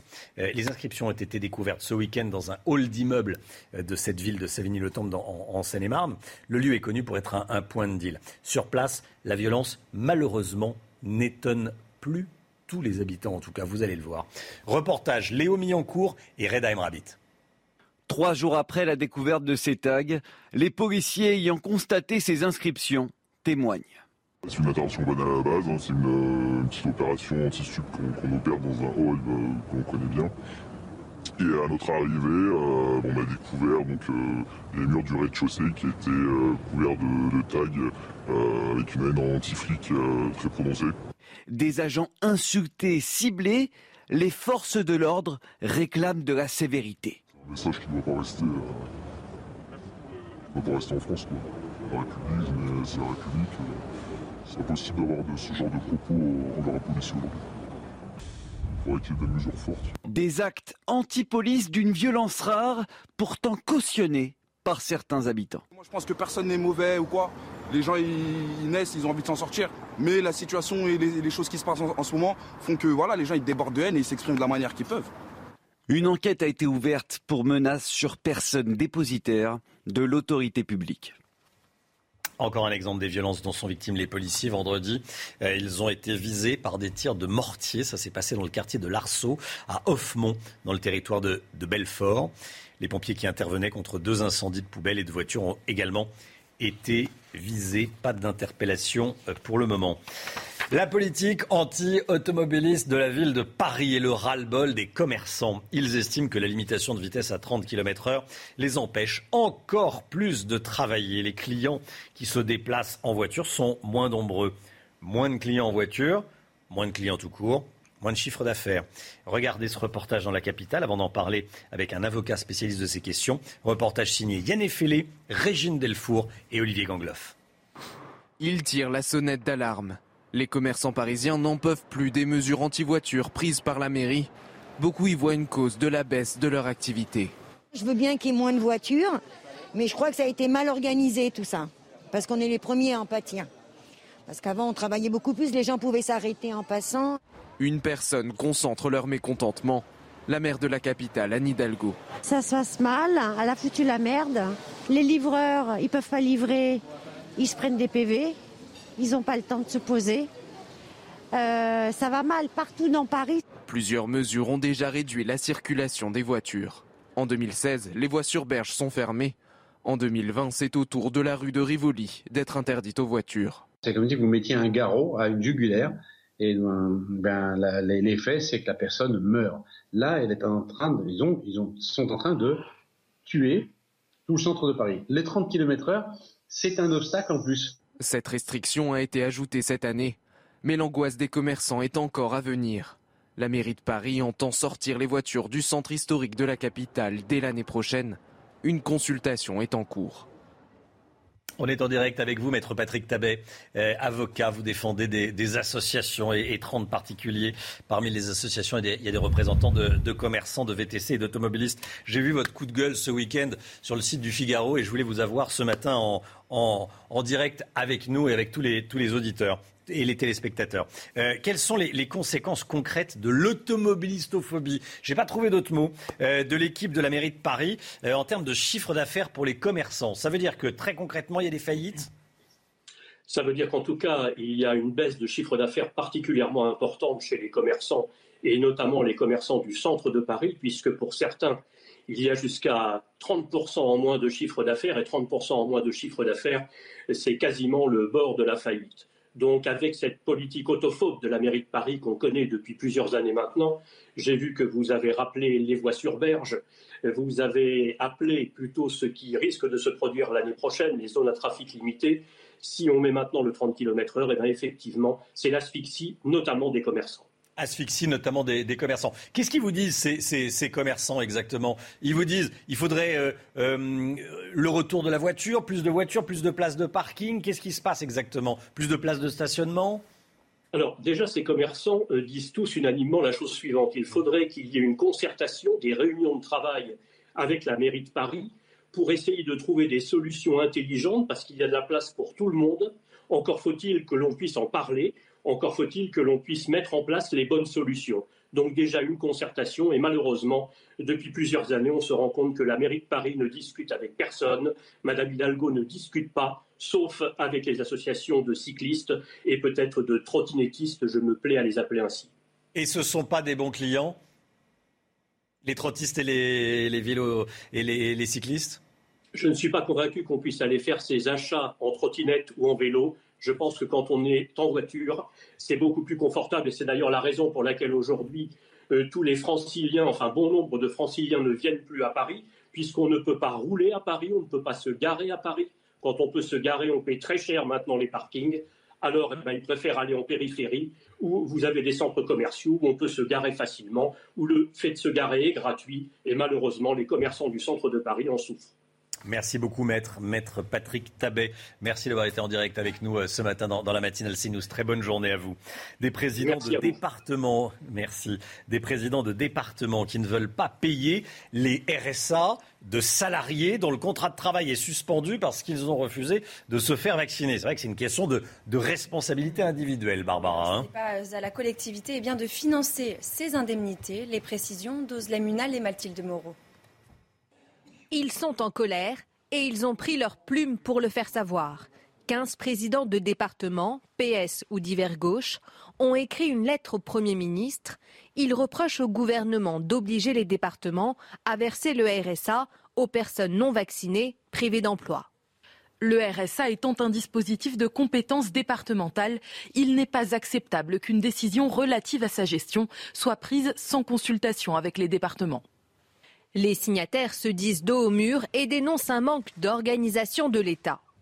L'État ne nous a rien envoyé aujourd'hui, ne nous a pas informé officiellement euh, de cette situation. Nous l'avons découvert par hasard euh, via les réseaux de la caisse d'allocation euh, familiale. Il n'y a pas de dialogue aujourd'hui avec l'État. C'est une solution, encore une fois, qui nous est imposée. Interrogée sur le sujet, Elisabeth Borne rappelle que l'État et les départements travaillent main dans la main. Je pense qu'on travaille beaucoup avec les départements, vous savez, pour euh, accompagner les demandeurs, les bénéficiaires du RSA, au contraire, pour les aider à retrouver du travail. Les présidents de départements signataires de la lettre souhaitent que les personnes non vaccinées privées d'emploi soient prises en charge par les services de Pôle emploi. C'est vrai que ça fait débat, Paul Sugy. Eh, on en parlait en regardant ce, ce reportage. C'est une vraie question de responsabilité individuelle. Est-ce que c'est à la collectivité de payer pour euh, des salariés dont le contrat de travail est suspendu de leur fait parce qu'ils refusent de se faire vacciner. Oui, alors de leur fait, et en même temps, c'est aussi l'État qui a décidé de mettre en place ce pass sanitaire, qui est maintenant l'instrument qui permet à certains employeurs de licencier les salariés qui refusent le vaccin. Donc l'État a aussi une responsabilité là-dedans, et il s'était engagé du coup à euh, prendre en charge hein, un minima euh, social pour les personnes qui du coup perdraient leur emploi mmh. et donc leur salaire. C'est des gens qui vont se retrouver du jour au lendemain sur la paille. Simplement, là où les départements ont raison, sur la paille, enfin se retrouver sans salaire. Sans salaire, oui. Mais ce qui est pas rien, effectivement. Oui, mais parce que le gouvernement, encore une fois, a décidé d'instaurer cet outil dont il mmh. nous avait promis quelques mois plus tôt qu'il ne serait jamais généralisé. En revanche, là où les départements ont raison, c'est qu'effectivement, le RSA, c'est un revenu qui est versé donc par les départements. C'est 11 milliards à peu près en France hein, pour quasiment 2 millions de bénéficiaires, et euh, sur leur fonds propres pour moitié. Donc c'est vrai que pourquoi est-ce que les départements engageraient cette dépense-là alors que visiblement il n'y a pas eu de concertation avec les services du Premier ministre, en tout cas c'est ce qu'ils disent. Là ça paraît effectivement très compliqué, c'est pas au département d'être le service après-vente des décisions prises par l'État central. Et voilà, le gouvernement décide et dit bah, les départements paieront. Ça. Il y a 15, 15 euh, présidents de conseils départementaux, PS d'ailleurs, qui se sont euh, rebellés. Merci Paul. Conséquence du Brexit, anglais et français ne trouvent pas d'accord sur la pêche. Il reste plus que quelques heures avant que Paris ne mette ses menaces à exécution, Barbara. La France veut fermer ses ports aux bateaux britanniques dès demain si le Royaume-Uni eh ne délivre plus, pas plus de licences aux pêcheurs français. Emmanuel Macron euh, s'est entretenu hier avec Boris Johnson. Pour le président de la République, la balle est désormais dans le camp des Anglais. Samis Faxi en direct de Rome pour euh, CNews. Le bras de fer se poursuit entre la, France et le, Royaume-Uni. Hein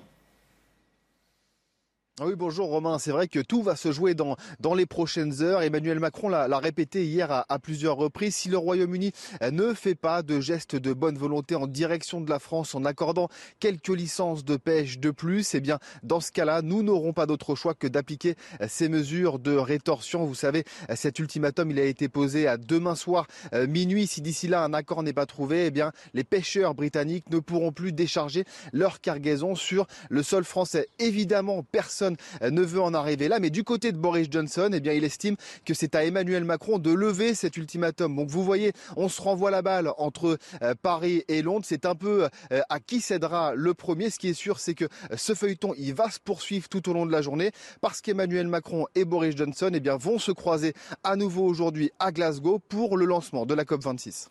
Merci beaucoup, Samis Faxi. Euh, la COP26 qui démarre aujourd'hui, conférence mondiale sur le climat. Les accords de Paris en, 2015 euh, n'ont pas produit tous leurs effets. La COP26 doit marquer une accélération dans la lutte contre le réchauffement euh, climatique.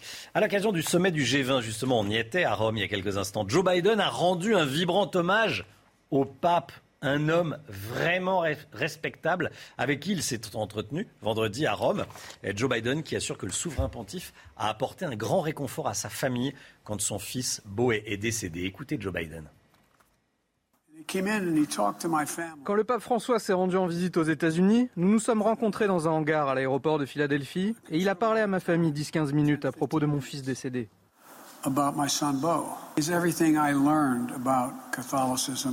Il représente tout ce que j'ai appris sur le catholicisme quand j'allais à l'école. C'est un homme très respectable et nous restons en contact. Uh.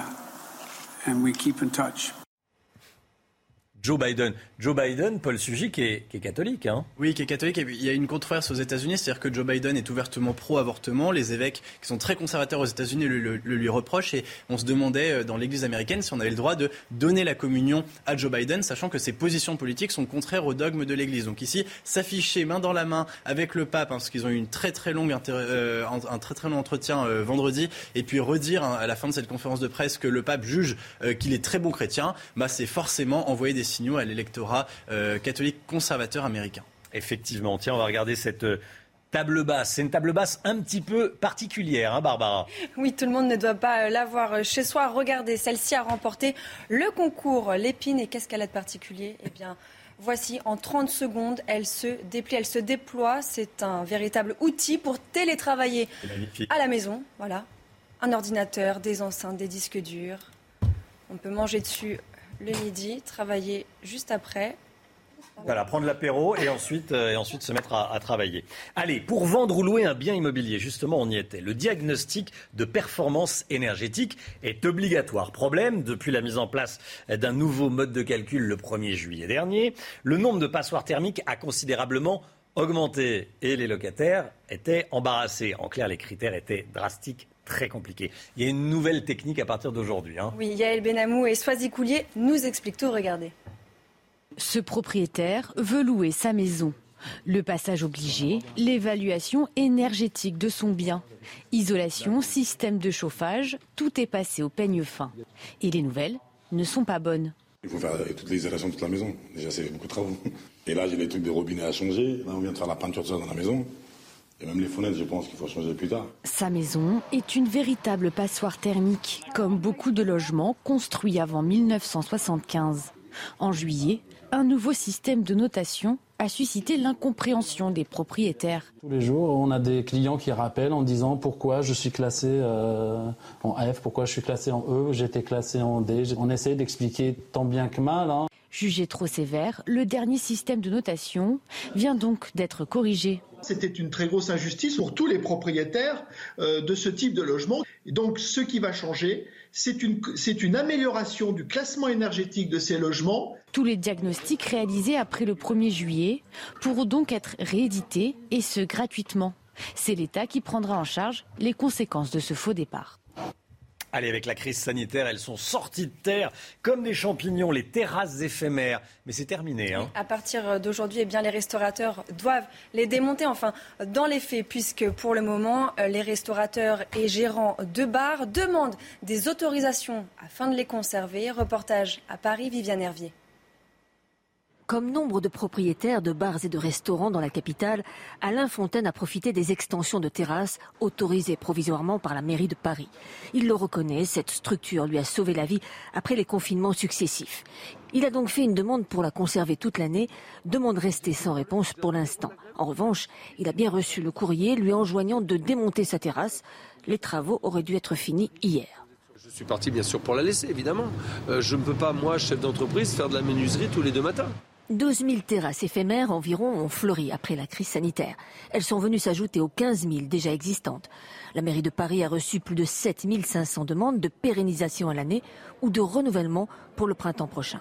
Ceux qui n'auront pas de réponse, c'est que probablement elle sera positive, soit pour effectivement là tout de suite, soit pour le 1er avril prochain. Et en attendant qu'ils aient cette notification pour, les, basculer par exemple en estival, euh, voilà, il y aura une petite tolérance de quelques jours. On va faire ça quand même progressivement, c'est-à-dire qu'on dresse d'abord des amendes, puis après euh, il y aura des démontages euh, par la ville. Pour ceux qui n'auront pas obtenu d'autorisation, les amendes peuvent monter jusqu'à 500 euros, puis 15 000 euros avant fermeture administrative. Voilà, les restaurateurs inquiets, on les comprend évidemment. Euh, les pneus neige obligatoires pour les automobilistes de 48 départements. Si vous habitez dans les Alpes, dans le massif jurassien ou encore en, Corse, votre véhicule doit en être équipé à partir d'aujourd'hui.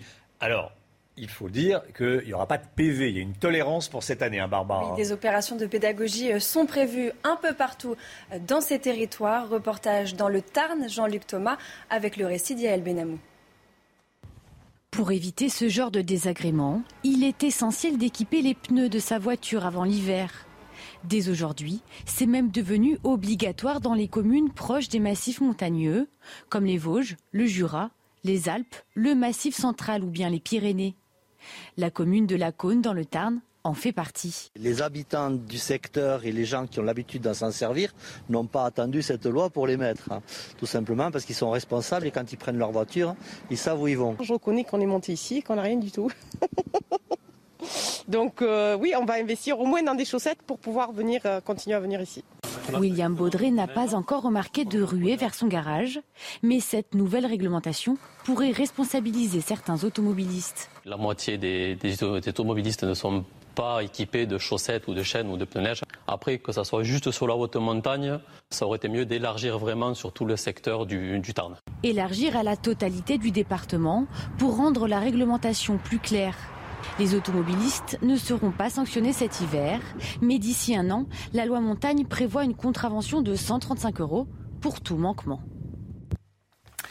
C'est News, il est 8h47. Regardez, tiens, regardez cette image euh, qu'on vous montre depuis euh, ce matin. C'est Kylian Mbappé. Ça fait beaucoup réagir. Hein.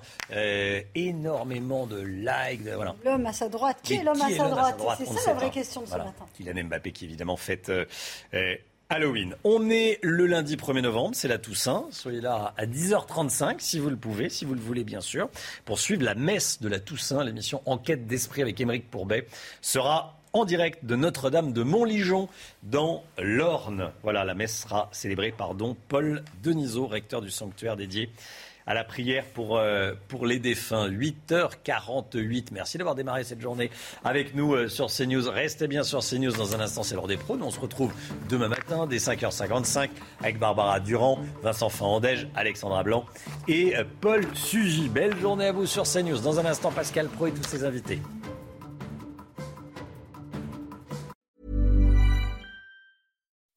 When you make decisions for your company, you look for the no-brainers. If you have a lot of mailing to do, stamps.com is the ultimate no-brainer. Use the stamps.com mobile app to mail everything you need to keep your business running with up to 89% off USPS and UPS. Make the same no-brainer decision as over 1 million other businesses with stamps.com. Use code PROGRAM for a special offer. That's stamps.com, code PROGRAM.